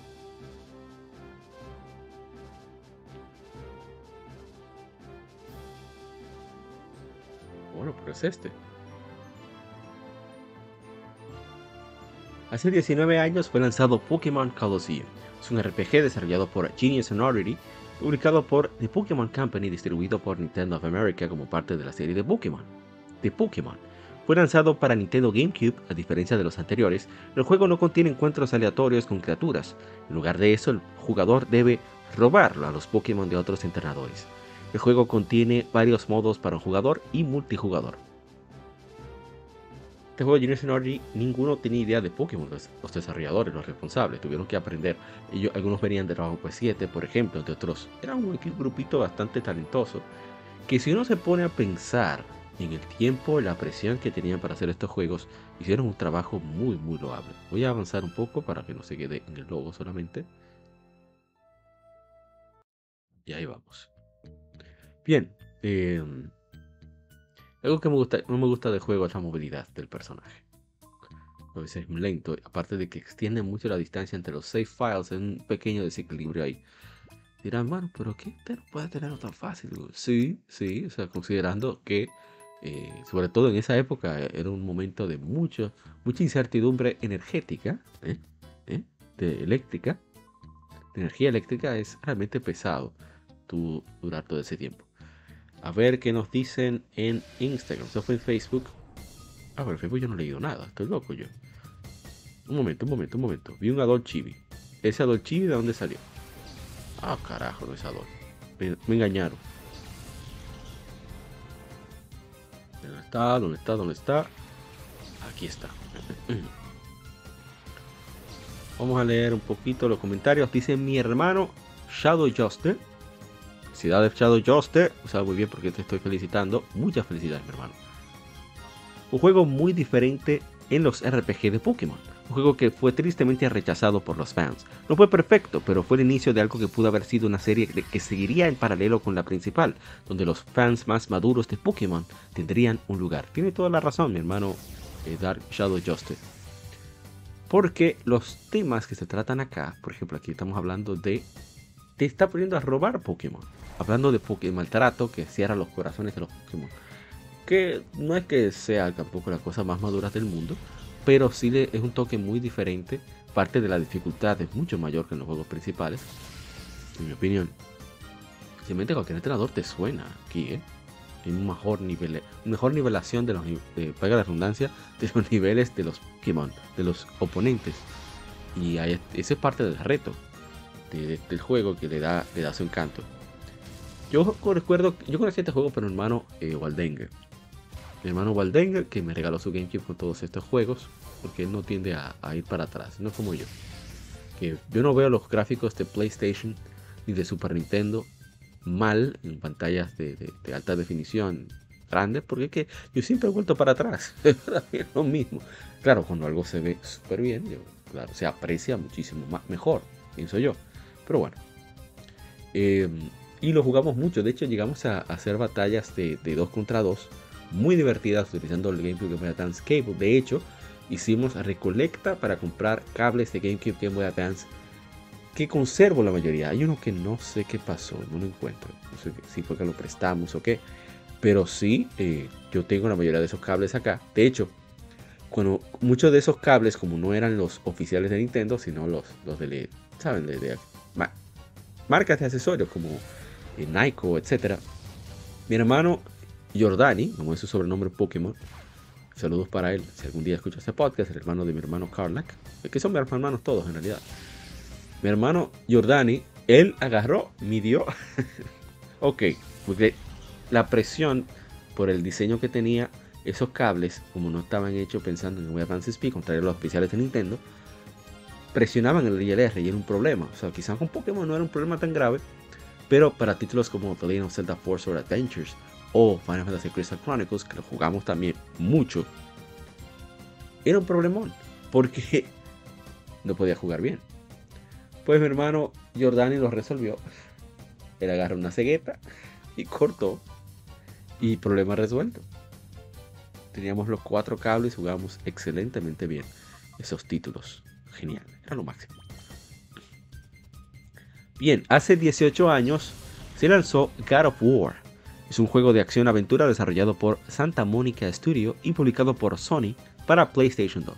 Es la primera entrega de la serie y tercera cronológicamente. Basado ligeramente en la mitología griega, sucede en la antigua Grecia con venganza como tema, tema central. El jugador controla al protagonista Kratos, un guerrero espartano que sirve a los dioses del Olimpo. La diosa Atena asigna a Kratos con la misión de asesinar a Ares, el dios de la guerra y ex mentor de Kratos, el cual engañó a Kratos para que matara a su esposa y a su hija. Como Ares ataca a, Atenas por su odio a la misma, o sea, Atenas, a la ciudad de Atenas por su odio a Atenea, a la diosa, Kratos se embarca en una misión para encontrar al dios de una vez por todas, la caja de Pandora. Eh, ¿Qué está todo el caos? Vamos a ver los comentarios. Dice Joe Satriani, uff. Hay uno que dice, Víctor, Víctor dice Guacala, no es mi hermano Víctor Aguirre. Recuerden buscar en la descripción del podcast o del stream, donde sea que nos estés escuchando, hay una revista que se llama Game Effect. Está un Linktree y ahí tienes acceso a todas las redes sociales porque yo publico noticias a diario. Pero la revista tiene unos artículos que tienen mucho del espíritu de informar de Club Nintendo. No estoy hablando de venderte algo, sino el hecho de ese, estilo de comunicación que tenía Club Nintendo. Así que ellos eh, lanzan esa revista, es gratuita, es digital, mensual. Yo estoy esperando, yo tengo varios artículos guardados ahí para leerlos de lectura gamer. O sea, no crean, ¿eh? eso viene. Pero bien, seguimos. A ver, tenemos en Instagram. Porque no tenemos nada en Instagram. Volvemos a Facebook. Este juego, yo no le hice mucho caso porque no conocía a nadie en mi entorno. Nadie jugaba mucho PlayStation. El que jugaba más PlayStation era un servidor. Yo no tenía PlayStation 2, lamentablemente. Pero resulta en que un día decido, por casualidad es el destino, leo tanto sobre God of War a través de la eh, revista EGM en español, Electronic Gaming Monthly en español. Digo, oh, pero hay que darle chance a God of War porque tanto que hablan de esta gente, hay que probarlo. Bueno, hablando de, voy a hacer un paréntesis. Pokémon Colosseum tiene una música fantástica, ¿eh? Y los gráficos son muy buenos, sobre todo para los nuevos Pokémon. Los otros, digamos que reciclaron de Pokémon Stadium en algunos casos, en otros no, algunos sí, eh, caso por caso. Pero bueno, volvemos a God of War. Yo quedé loco en caso de God, of War la música. Y estoy hablando de que lo jugué mucho tiempo después. Yo conseguí un PlayStation 2, ya con el PlayStation 3 tenía varios años en el mercado. Yo siempre he estado detrás en cuanto a las generaciones. La, última, la única generación que entré a tiempo fue Nintendo 10 y eh, el que más rápido entré fue PlayStation Vita. Debería decir, pero bueno. Y tenemos, hace 14 años se lanzó Pokémon Platinum, un RPG desarrollado por Game Freak y publicado por The Pokémon Company y Nintendo of America para Nintendo 10. Es una versión mejorada de Pokémon Diamond y Pokémon Pearl como parte de la cuarta generación de la serie de Pokémon. Los desarrolladores hicieron Platinum con la intención de hacer una versión más fuerte de Pokémon Diamond y Pearl que describieron como los últimos juegos de Pokémon. Y cabe destacar que el director, que no recuerdo ahora el nombre, solo tuvo esta chance como director y como el juego no le fue bien, no volvió a dirigir nada en Game Freak. Y creo que es un error, en mi opinión. Porque la carencia del éxito de Pokémon Platinum es por la situación que estaba Pokémon. Eh, se lanzó dos años después. Eh, la gente ya no sé, estaba como entre comprar o no comprar. Como quiera vendió unos 10 millones. ¿eh? Y también que estaba la piratería más fuerte en, Nintendo 10. Estaba más fuerte que nunca. Y bueno, eso creo que afectó mucho la recepción. Pero es un buen juego, ¿eh? Pokémon Platinum arregla muchos de los problemas con Pokémon Diamond y Pokémon Pearl. Y es un, juego bastante decente. Vamos a ver los comentarios. Yo, yo lo jugué, obviamente, de manera no oficial. Y lo me quedé sorprendido. ¿eh? La forma de ir a tira, los Pokémon que aparecen de hecho, lo pude conseguir hace unos años que mi hermano eh, Ryuxo me vendió su Pokémon Platinum. Y yo quedé encantado ¿eh? con ese juego. Encantadísimo. Y estoy hablando de que lo jugué hace un, un año. Sí, hace un año por ahí. Y la verdad que el juego está muy muy sólido. Dice Andrew Betancourt, equipo original, único detergente. Infernape, Staraptor, Luxray, Rossray, Floatzer, Grastrodon, Lucario y Garchomp. El juego. Siempre sale con la suya el, Betancourt. el Andrew. Pero sí, juegos muy sólidos. La verdad es que yo no le hice mucho caso. Pero está muy bien, está muy muy bien. Pokémon Platinum. Vamos con el siguiente título. Hace 11 años se lanzó Kitty Icarus Uprising. Ah, aquí ya hacía leyendo todos los datos. Icarus Uprising para Nintendo 3DS. Mm, que originalmente se dice que estaba siendo desarrollado para, eh, para Wii. Y pasaron a 3DS para sacar provecho del hardware. Y habla del nivel que tienen los. Yo no sé qué es lo que hace Sakura que le saca tanto visual donde sea que trabaja. Es una locura. Dice Carlos Flores Aguirre. Arte puro. Juego de los dioses, como se ven en la portada. Muy recomendable, de los mejores juegos de 3DS. Dice César Horace, control era, control era rarísimo, pero una vez te tomabas el truco te dejaba con una sensación única. Los gráficos eran hermosos, el contenido de los modos de juego eran casi infinitos, y la historia sublime. Lo he dicho y lo diré siempre, este título tiene el mejor guion y desarrollo de personajes que he visto en cualquier videojuego. Una maravilla completa. ¿Sabes? Me sorprende ese, comentario. Eh, vamos a ver... Ah. No leí. De Pokémon Platinum dice mi hermano Shadow Juste competitivo de Pokémon como lo conocemos hoy surgió aquí, es cierto. Bien, vamos a ver con respecto a... Ah, pero dice el Gamer Cult, otro dato más y es que estaba siendo desarrollado para Nintendo Wii, pero al final optaron por Nintendo 3DS, dice el Gamer Cult. Muchísimas gracias. Si mi hermano chequeé en su cuenta en Instagram. Siempre comparte datos interesantes del entretenimiento en general, datos muy, muy, muy, muy poco conocidos en muchos casos. Yo sí puedo decir que este juego a mí no, o sea, quería jugarlo, la idea cómo se veía, cómo se ejecutaba, estaba, me gusta, pero mis muñecas no aguantaron, no aguantaron, para nada, no pude, no pude con él, intenté, pero no, ese juego no es para mí. Y lamentable, yo quería darle chance, pero no hubo manera. Quizás lo retome un día de estos, realmente me quedé con todas las ganas, pero no, no puedo con, con Kitty Carus Uprising, lamentablemente. Bien, vamos con hace este de los nuevos, ¿eh? Hace 5 años se lanzó A Way Out, su juego de acción-aventura desarrollado por Hazelight Studios y publicado por EA. el segundo videojuego dirigido por Joseph Fares, después de Brothers, Tales of Two, Tale of Two Sons. Excelente juego. A Way Out no tiene opción para un solo jugador. Es jugable cooperativo tanto local en pantalla dividida como online entre dos jugadores. El juego fue lanzado para PlayStation 4, Windows y Xbox One Vendió 2 millones de copias en dos semanas. Una locura para un juego de ese estilo. Aparte de que algo que admiro mucho es que él pudo convencer a EA, Electronic Arts, de que si una persona compraba el juego, que otra persona descargando el demo pudiera jugar con el que tenga el juego completo todo el título. Claro, no va a tener opción de obtener eh, trofeos ni nada por el estilo, pero qué, qué bueno que pudo convencerlo de ello y qué, gran juego, ¿eh? Muy buen juego por lo que he podido escuchar. Una historia bastante eh, interesante. Vamos a ver qué nos dicen en Facebook. No, tenemos comentarios en Facebook, qué raro. Pero muchos likes y shares, lo cual les agradecemos infinitamente. Otro de los nuevos. Hace 5 años fue lanzado Nino Kuni 2 Revenant Kingdom. Es un RPG de acción desarrollado por Level 5 y publicado por Bandai Namco. El juego es secuela de Nino Kuni Wrath of the White Witch, lanzado originalmente para PlayStation 4 y Windows. El juego fue lanzado para Nintendo Switch en septiembre de 2021 y para Xbox Series en marzo de 2023, justo a punto de cumplir los 5 años de lanzamiento en PlayStation 3, PlayStation 4. Qué bueno que, se ha vuelto multiplataforma. Oh, pero está, no, yo no quiero traducción. Vamos a ver, tenemos comentarios acá, veo que no. Y muy buen juego, Nino Kuni 2. Mi hermano Jammed que me regaló varios juegos de Pokémon. Y también me regaló Nino Kuni 2 junto con Persona 5 en físico.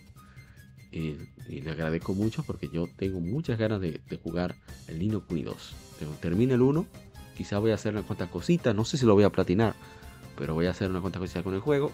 Y luego vamos a ver, a darle duro a este juego. Pero está muy alto todavía. Ajustando el audio estoy. Ahora sí, está mejor. Bueno, está igual, ahora que lo pienso. Vamos entonces a este. no, voy a hablar mucho. Saludos, Geek Game Plus. Mañón, que estás por ahí. Tenía una conversación hoy con el amigo de juego varias, Mr. Junior Polank. Y también por ahí vi al Gary Pirómano, que estaban. Eh, estaba haciendo un stream de la parte 2 de. Creo que Fede Lobo se llama ese youtuber. Pero bueno, está todo el mundo activo hoy porque quiere estar libre para el asueto de la Semana Mayor, por lo menos aquí en República Dominicana. Ese es mi plan, ¿eh? por eso estamos haciendo el podcast un día martes, no miércoles como generalmente hacemos. Bien, aquí hay el canal de Geek Plus que habla mucho de actualidad en general. ¿eh? Vamos entonces con el segundo jugable, mejor dicho, con gameplay de la tarde.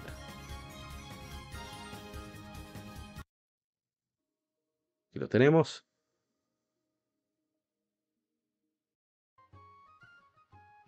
No voy a hablar mucho porque les dedicamos el podcast número 153 dedicado a The Wind Waker, conmemorando su vigésimo aniversario de lanzamiento en América.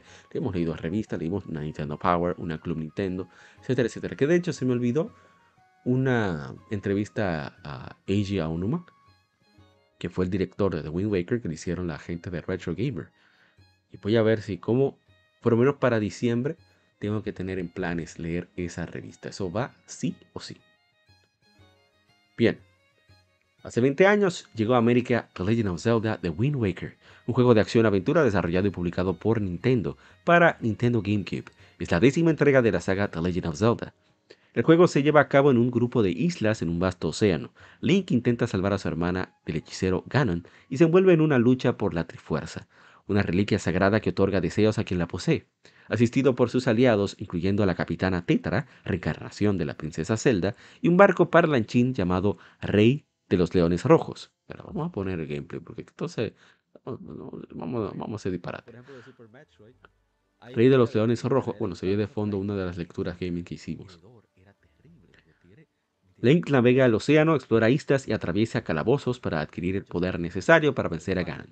El viento que facilita la navegación tiene un papel prominente y puede ser controlado por una batuta de director llamada Wind Waker. De hecho, uno de los conciertos de, Zelda tenía la batuta de The Wind Waker.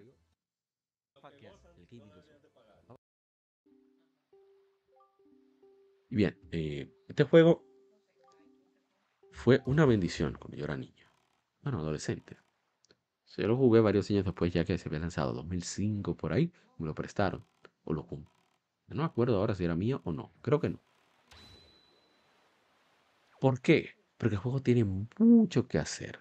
Lo malo es que no te indica, no hay ningún indicador de las cosas que debes hacer. Solamente que Tetra o el Rey de los Leones Rojos, el barco, te indique más o menos la, cuál es la misión principal, pero las misiones secundarias están todas al aire. Pero esa es parte de la gracia en esa época. Eh, el tener que buscar las misiones secundarias por uno mismo sin ningún tipo de indicativo a través del mapa lo que sea, es parte de la, de la experiencia de The Wind Waker. Estabas explorando un mar desconocido, literalmente.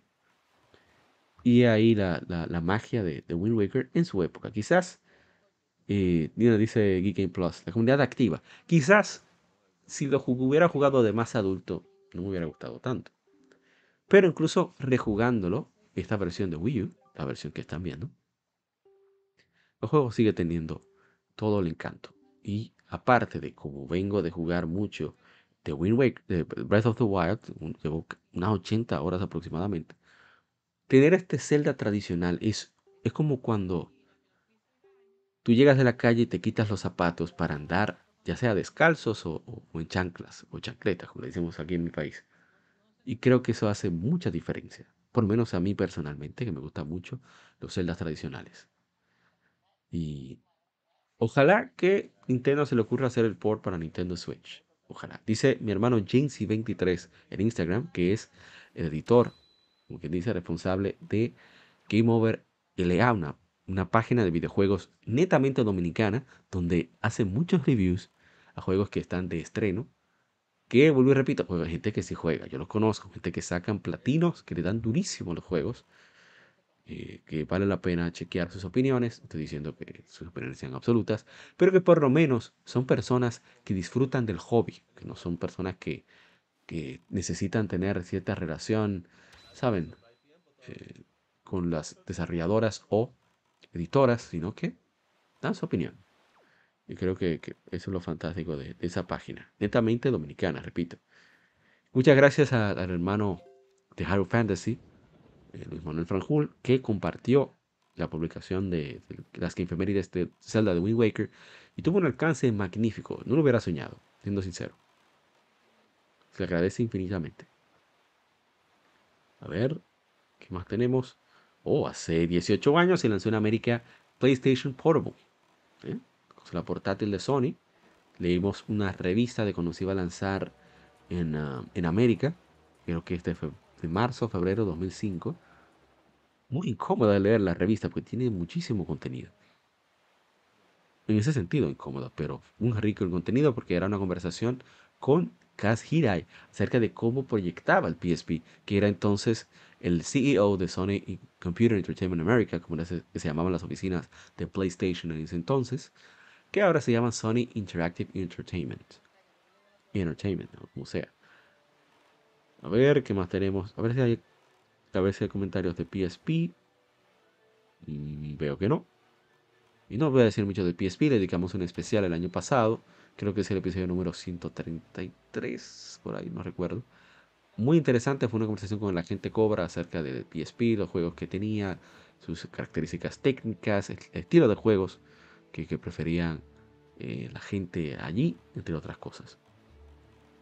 Bien, vamos entonces otro juego de aniversario. Hace 14 años se lanzó Final Fantasy Crystal Chronicles Echoes of Time para Nintendo DS Wii. Excelente juego. Ojalá que lo rehicieran para Switch. Ese juego solamente tiene que subir los gráficos, quizá modificarle un poco la física y es fantástico. O sea, el juego tiene online, tiene incluso un, chat automático.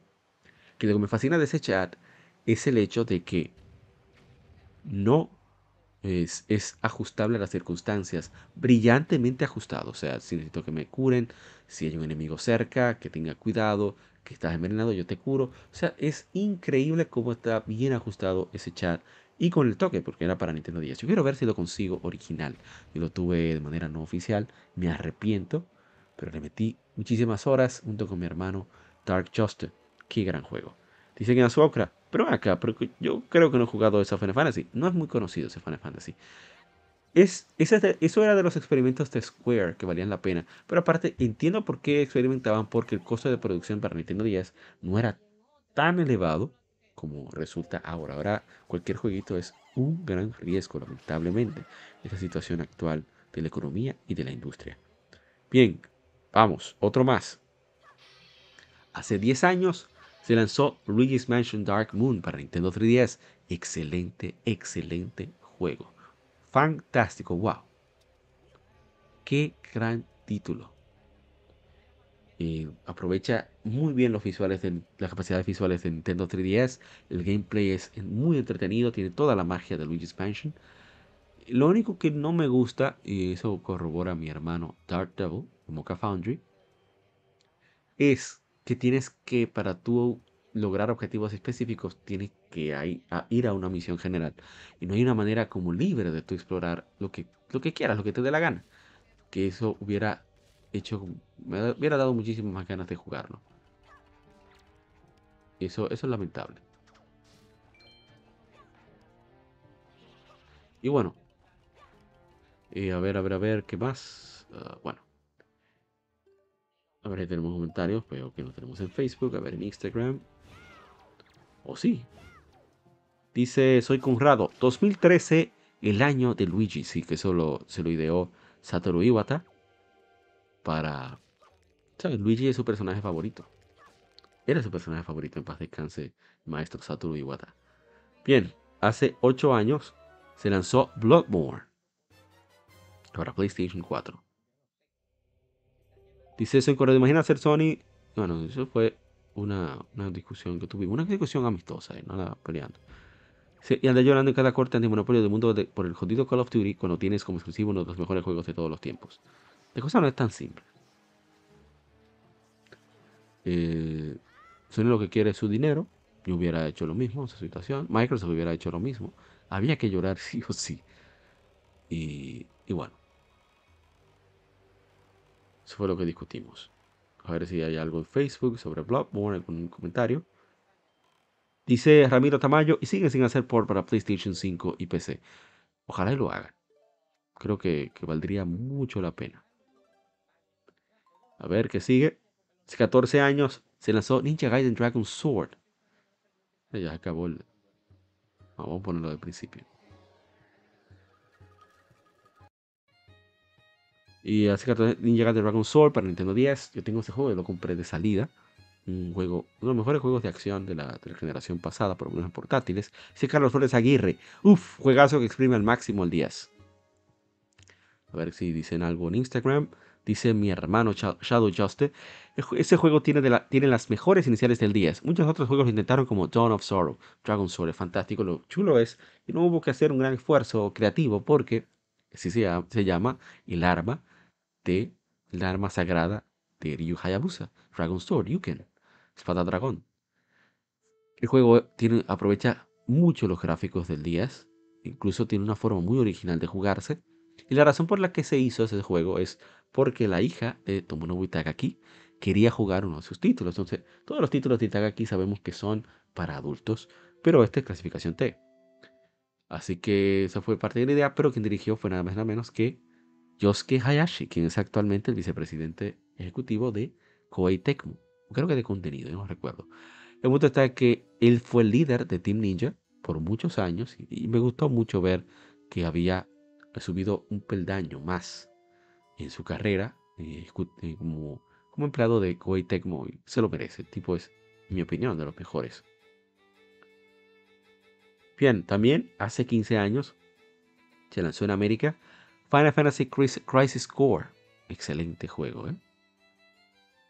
Para PSP, que tuvo su, su remaster remake para todos los sistemas actuales, PlayStation, Xbox, Nintendo Switch.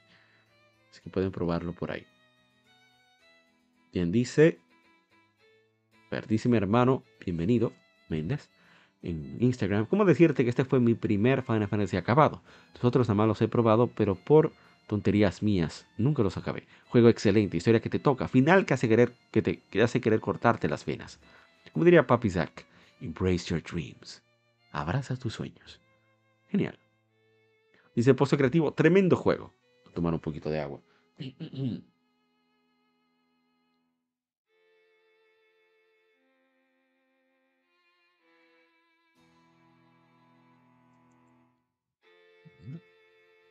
Tenemos.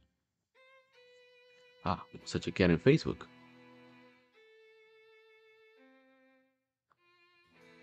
Eso no lo entendí. Dice Luigi Franco, el juego más mediocre y victimista que haya podido jugar. Carajo, aquí Zack parece protagonista de anime de la época de Naruto. Nada del Zack del juego original aparece, ni siquiera la pelea con Sephiroth es igual. Yo no estoy de acuerdo, pero respeto tu opinión. Yo no la comparto en absoluto, pero es tu opinión. Tienes derecho a expresar. A ver qué más tenemos. Hace 12 años se lanzó Nintendo 3DS en América. Voy a poner eso que era en América. Dice Luis Torrivilla la mejor consola de Nintendo. Y Steven El Mauro comparte una imagen de su Nintendo 3DS. No, sé si XL esa versión. Creo que sí, que es XL. Yo tengo la versión pequeña. Me gusta mucho la versión pequeña. Ver los comentarios. Sí, mi hermano Shadow Justice. Solo me quedan cuatro juegos de este sistema para estar satisfecho con él. Y ya estoy jugando dos y un pana prestará, me prestará uno cuando lo acabe. Genial. Por cierto, cerraron la tienda y bueno, ya saben. Hace 21 años se lanzó Pokémon Stadium 2, uno de mis juegos favoritos de Nintendo 64. Lamentablemente yo quería jugarlo, pero me dio mucha pereza. Ahí es una falla totalmente mía. Porque después de todo el problemón para poder tratar de hacer el stream de Pokémon Stadium 2, temía que sucediera lo mismo con eh, Stadium 1, perdón, temía que sucediera lo mismo con Stadium 2. Aunque el Stadium 2 tiene la ventaja de eh, que usa el expansion pack, por lo tanto la resolución es mayor y constante. Pero por si las dudas no quise inventar. Yo creo que debo de enmendar eso.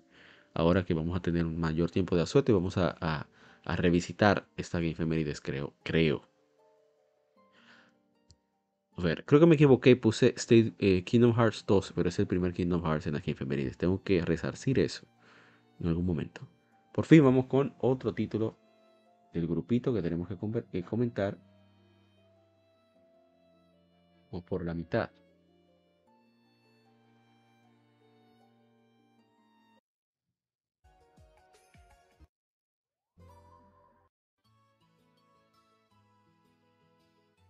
Hace 12 años se lanzó en América Clean Up Heroes Trails in the Sky para PlayStation Portable, para PSP. Es un RPG desarrollado por Nihon Falcon, producido en América por Exit Games. Es el primer título de una trilogía que incluye Trails in the Sky Second Capture y Trails in the Sky the Third. La historia se lleva a cabo en el reino de Liber, 10 años después de ser invadido por el imperio de Erebonia desde el norte. Es gobernado por la reina Alicia, Actualmente el reino desarrolla alta tecnología, por lo cual es observado cuidadosamente por las naciones vecinas. Dice Hashim Brea, algún día me pondré a jugar los Trails. He leído que esa saga de juegos, aunque larga, es excelente e infravalorada. Te, respondimos que tiene toda la razón. El juego es muy bueno. Yo tengo un problema con Stealth, pero lo he ido superando, porque afortunadamente Sherazard, Oliver y Joshua cubren cualquier problema que yo tenga con Stealth. A ver, a ver, a ver. Tenemos comentarios. Vamos a poner el juego en movimiento. El juego no se centra tanto en gameplay como lo haría un Ease o un Dragon Quest inclusive. Aquí el texto es tan o más importante que la acción o el game o las batallas. Y bueno, eh, ya he hablado mucho sobre este juego. Lo que puedo decir es que la historia es bastante sólida, los personajes son súper carismáticos, pero una exageración. O sea, Sherazard y Oliver son dos alcohólicos y esteros. Bueno, Sherazard no tanto, ella es alcohólica, pero ella no es tan fiestera. Oliver sí, Oliver se enamora de lo que sea. No digo de lo que sea, de lo que sea, y eso es parte de la gracia del personaje. Que después se va revelando como alguien súper importante. Es un grupo bastante de élite que se va reuniendo en el juego y le va dando su toque, que tienen muchas interacciones, tienen una personalidad, tienen personalidades muy, muy bien marcadas. Y, ¿qué decir? Súper recomendado. Ojalá que ellos, que, que Falcon, así como hizo en PlayStation 3 y en PlayStation Vita, aunque realmente no fueron ellos, fueron, fue la gente de, de Kadokawa Games. Ojalá y lanzaran una versión remasterizada para sistemas modernos, o sea, PlayStation 4, Nintendo Switch, hasta Xbox. ¿Por qué no? Ojalá. Muy sólido, muy bueno, música fantástica, lo bien que se ve el jueguito, o sea, el, estilo artístico, sprites sobre territorio 3D que luego utilizaron la, la gente de la misma gente de Falcon para Ease. Se hizo esa base y le fue bastante bien. Así que recomendado Trust in the Sky lo había jugado hace muchos años, pero no di continuidad porque me desesperé con Stealth. Pero eh, ahí estamos, poco a poco vamos avanzando. Hace 12 años se lanzó The Third Birthday para PSP, continuación de, eh, de Parasite Eve, que habían tenido un pleito con el dueño de la propiedad de Parasite Eve, el escritor, y, dijeron, bueno, no vamos a coger lucha contigo, Llévese su asunto. Bye. A ver si tenemos comentarios en Instagram. O sí, tenemos unos cuantos. Me sorprende, me sorprende, me sorprende. Dice Retro Games RD. Juegazo. Fue de los primeros juegos de PSP que jugué. Qué bueno. Dice el hermano Bienvenido Méndez. Solo jugué la primera, una joya. Probé la segunda, no me llamó, me llamó el modo cajón. La tercera, solo vi, un par de videos y bla, bla, bla. Esa sí debería de jugarla. Sí, sí, sí, dale chance. Mejor te gusta. Hace 27 años se lanzó en América Resident Evil para el primer PlayStation. No tengo mucho que decir. Yo no, nunca fui fan, incluso cuando tuve la oportunidad de jugarlo antes de los del 4. Nunca me gustó el modo tanque. Tengo que admitirlo. Estoy atrás. Bien, vamos con otro gameplay.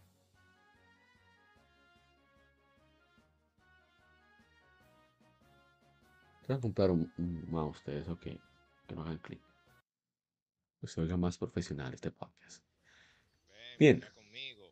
Estaba escuchando de fondo a mi hermano Chilo Cero. Seguirlo en Twitch. Está su información en, uh,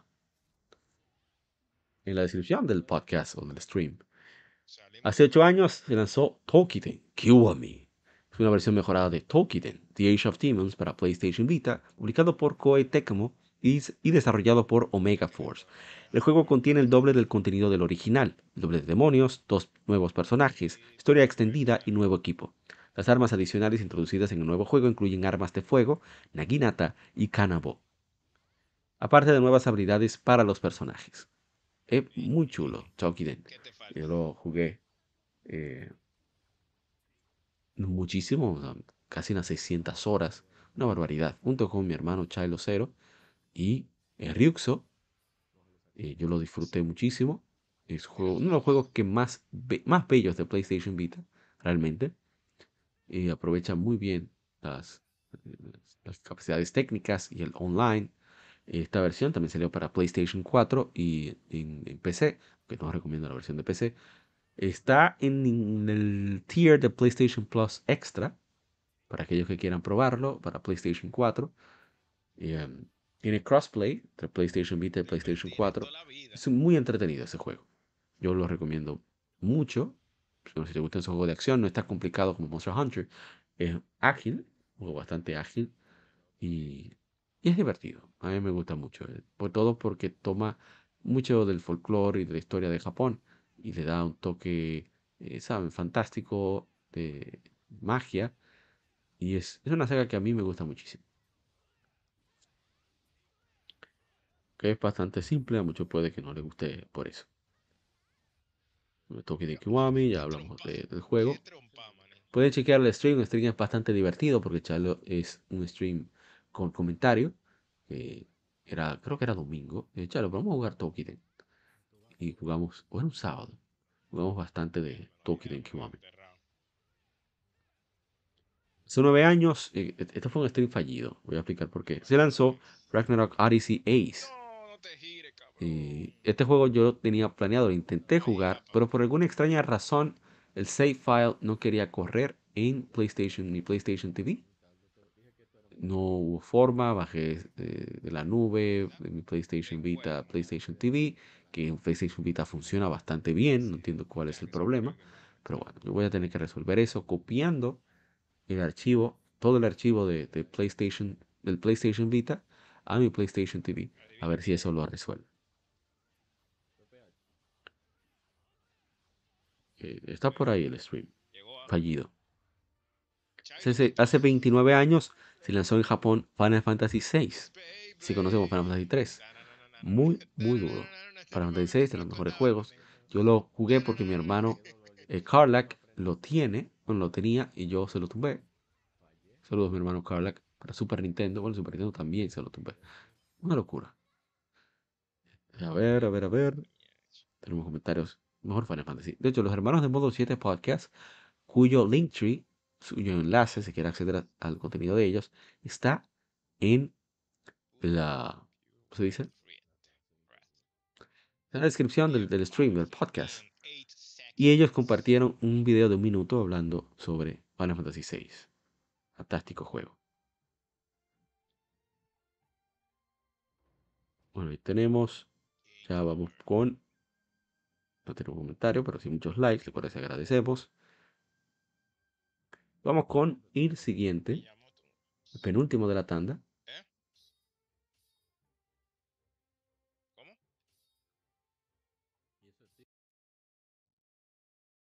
Lo jugué muy poco, de hecho fue el último que jugué de las efemérides.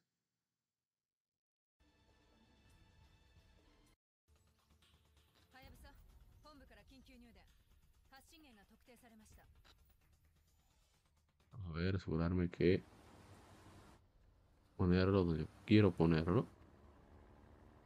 Ok, ahora sí. Bien. Hace 10 años se lanzó Ninja Gaiden 3, Razor's Edge. Es un juego de acción desarrollado por Team Ninja, originalmente lanzado para Wii U por Nintendo, luego lanzado por Koei Tecmo para PlayStation 3 y Xbox 360. Estas son versiones, son las que conmemoramos. Es un port mejorado de Ninja Gaiden 3, incluye todo el contenido descargable del original, así como mejoras en gameplay. El juego es considerado el equivalente de los Ninja Gaiden Sigma, ya que supera al original. Dice Daniel Zambrano, le di un 7 de 10 en Wii U. Me pareció mucho mejor el 2. Sí, entonces es verdad. Objetivamente es mejor. Este juego a mí me, me fascina. No puedo dar una razón lógica, simplemente me gustan mucho los cambios que hicieron con respecto a muchos la ejecución de varios movimientos. Por ejemplo, si das adelante es el cuadrado, a medida que vas avanzando los niveles de la espada, existe, hay una técnica donde Ryu Hayabusa ataca de dos ángulos distintos, o sea, cambia rápidamente de posición y puedes levantar al oponente, incluso atacarlo más veces en el aire. ese tipo de combos a mí me fascinan. Hay mucha libertad.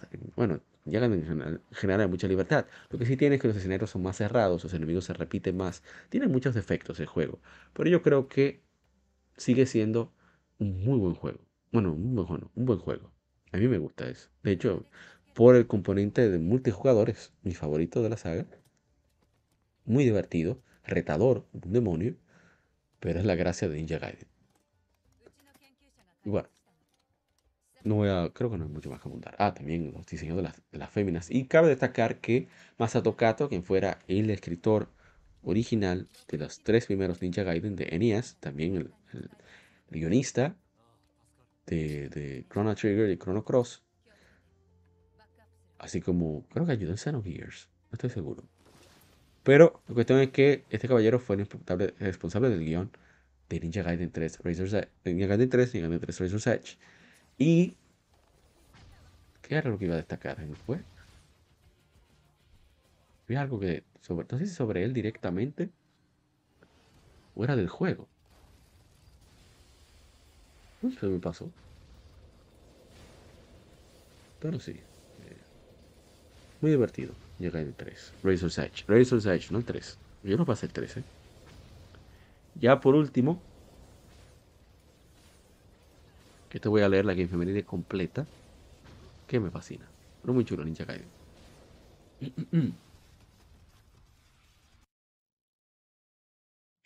Es un que yo pienso continuar, porque yo estaba trancado y finalmente pude avanzar en lo que tenía que hacer. Tuve que dar muchas vueltas. Bueno, vamos a poner el intro. Jugando en Nintendo Switch Online que tengo el cartucho original. Pues regaló mi hermano, el coleccionista RD. Muchas gracias, mi hermano. Ok, aquí vamos. Hace el 3 de abril de 1993, hace 30 años, se lanzó Breath of Fire. Breath of, Fire, Ryu no Senshi. Breath of Fire es el guerrero dragón. Es un RPG desarrollado por Capcom para Super Nintendo bueno, en caso Super Famicom. En América fue lanzado por Squaresoft, hoy Square Enix, quien se encargó de la localización en inglés y de su promoción. Con escenario de mundo de fantasía, Breath of Fire 1 sigue el viaje de un joven llamado Ryu, uno de los últimos sobrevivientes de una antigua raza con la habilidad de transformarse en poderosos dragones, mientras viaja por el mundo buscando a su hermana. Durante su aventura, Ryu conoce a otros guerreros que comparten su misión, que entra en conflicto con el clan Dragón Oscuro, un imperio militar que busca conquistar el mundo reviviendo a una diosa desquiciada. El juego fue seguido por una secuela directa, Breath of Fire 2 para Super Nintendo en 1994.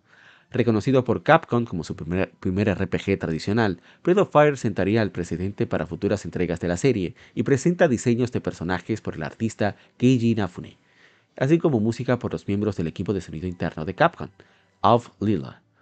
En 2001 el juego fue relanzado para Game Boy Advance con, nuevo modo de, guardado y mejoras visuales menores, con la versión en inglés, siendo lanzada por primera vez en Europa. En 2016 fue lanzado para la consola virtual de Nintendo 3DS y también salió Wii U y también eh, salió como parte del estreno de Nintendo Switch Online.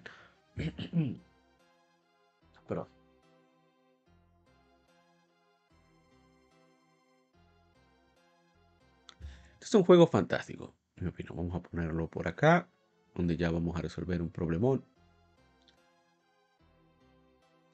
Aquí vamos. Sobre todo por la animación. O sea, ese RPG tiene una animación tremenda. Yo creo que ellos eligieron que solamente hubiera tres personajes para poder aprovechar precisamente de su capacidad visual. Estamos hablando de Capcom, la gente, misma gente que de Street Fighter, muchos juegos de Mega Man, que se han sabido sacarle provecho a su juego, a su hardware, hardware que el cual eh, pueden trabajar. Y em, qué decir, es simplemente fantástica la manera en que han podido eh, eh, pudieron sacar el provecho del Super Nintendo. O sea, cada, cada sprite tiene una animación increíble. Aparte de que son de los primeros RPG en los cuales antes de tú siquiera comprar un equipo, podías percibir si los cambios de stats que ibas a tener. Eso es parte del encanto del juego. A mí me, me impactó muchísimo eso. Y yo no lo había probado hasta la versión de Game Boy Advance, para que vean cómo, son las cosas. Cuando yo vi la versión de Game Boy Advance, que lo comencé a jugar, metí como, fue de un día para otro. O sea, estaba yo en segundo de bachillerato. Y me prestaron, un compañero tenía ese juego. No, creo que tenía Lufia también, Game Boy Advance. No estoy seguro. Lo que sí, sí recuerdo es que me prestó el juego llamaba Sadok, ese compañero de clases. Y yo quedé fascinado con el juego, pero no lo volví a jugar.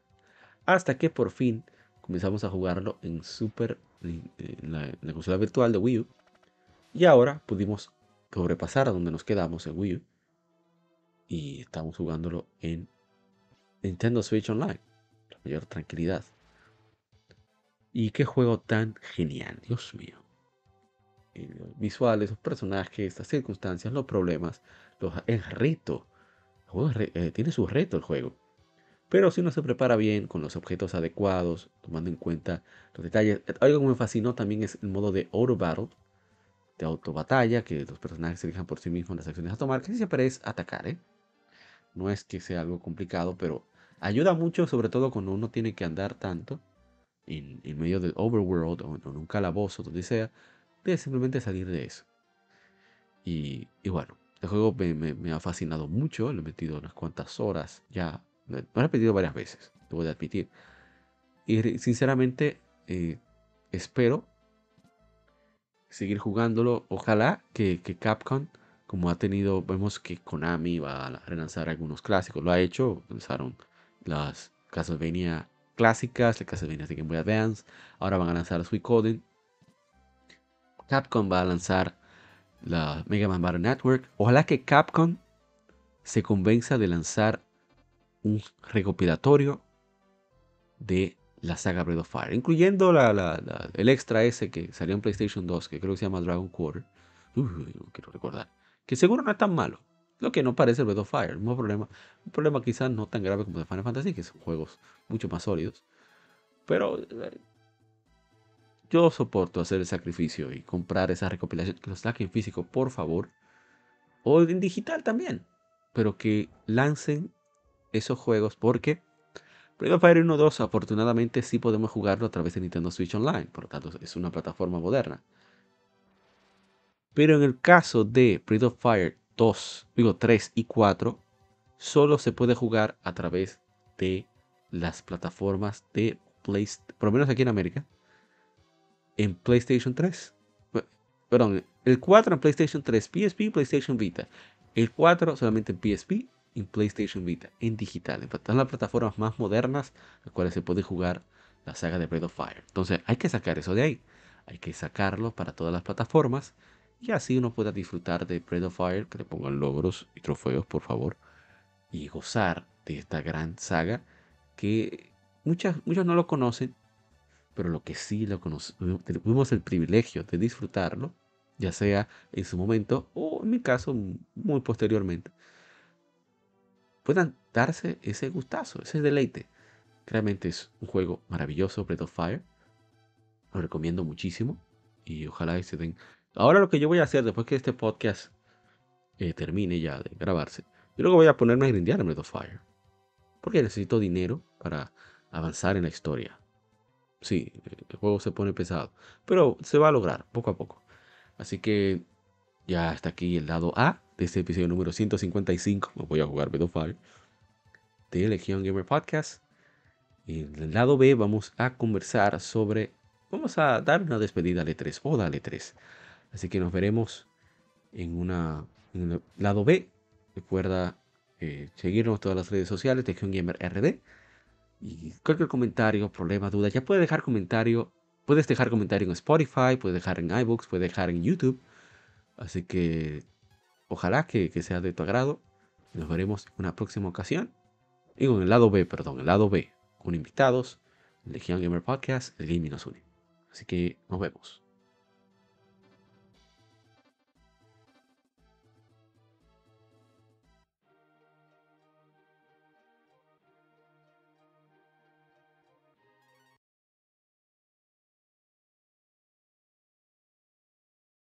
Acabas de escuchar el lado A. Continúa este episodio en el lado B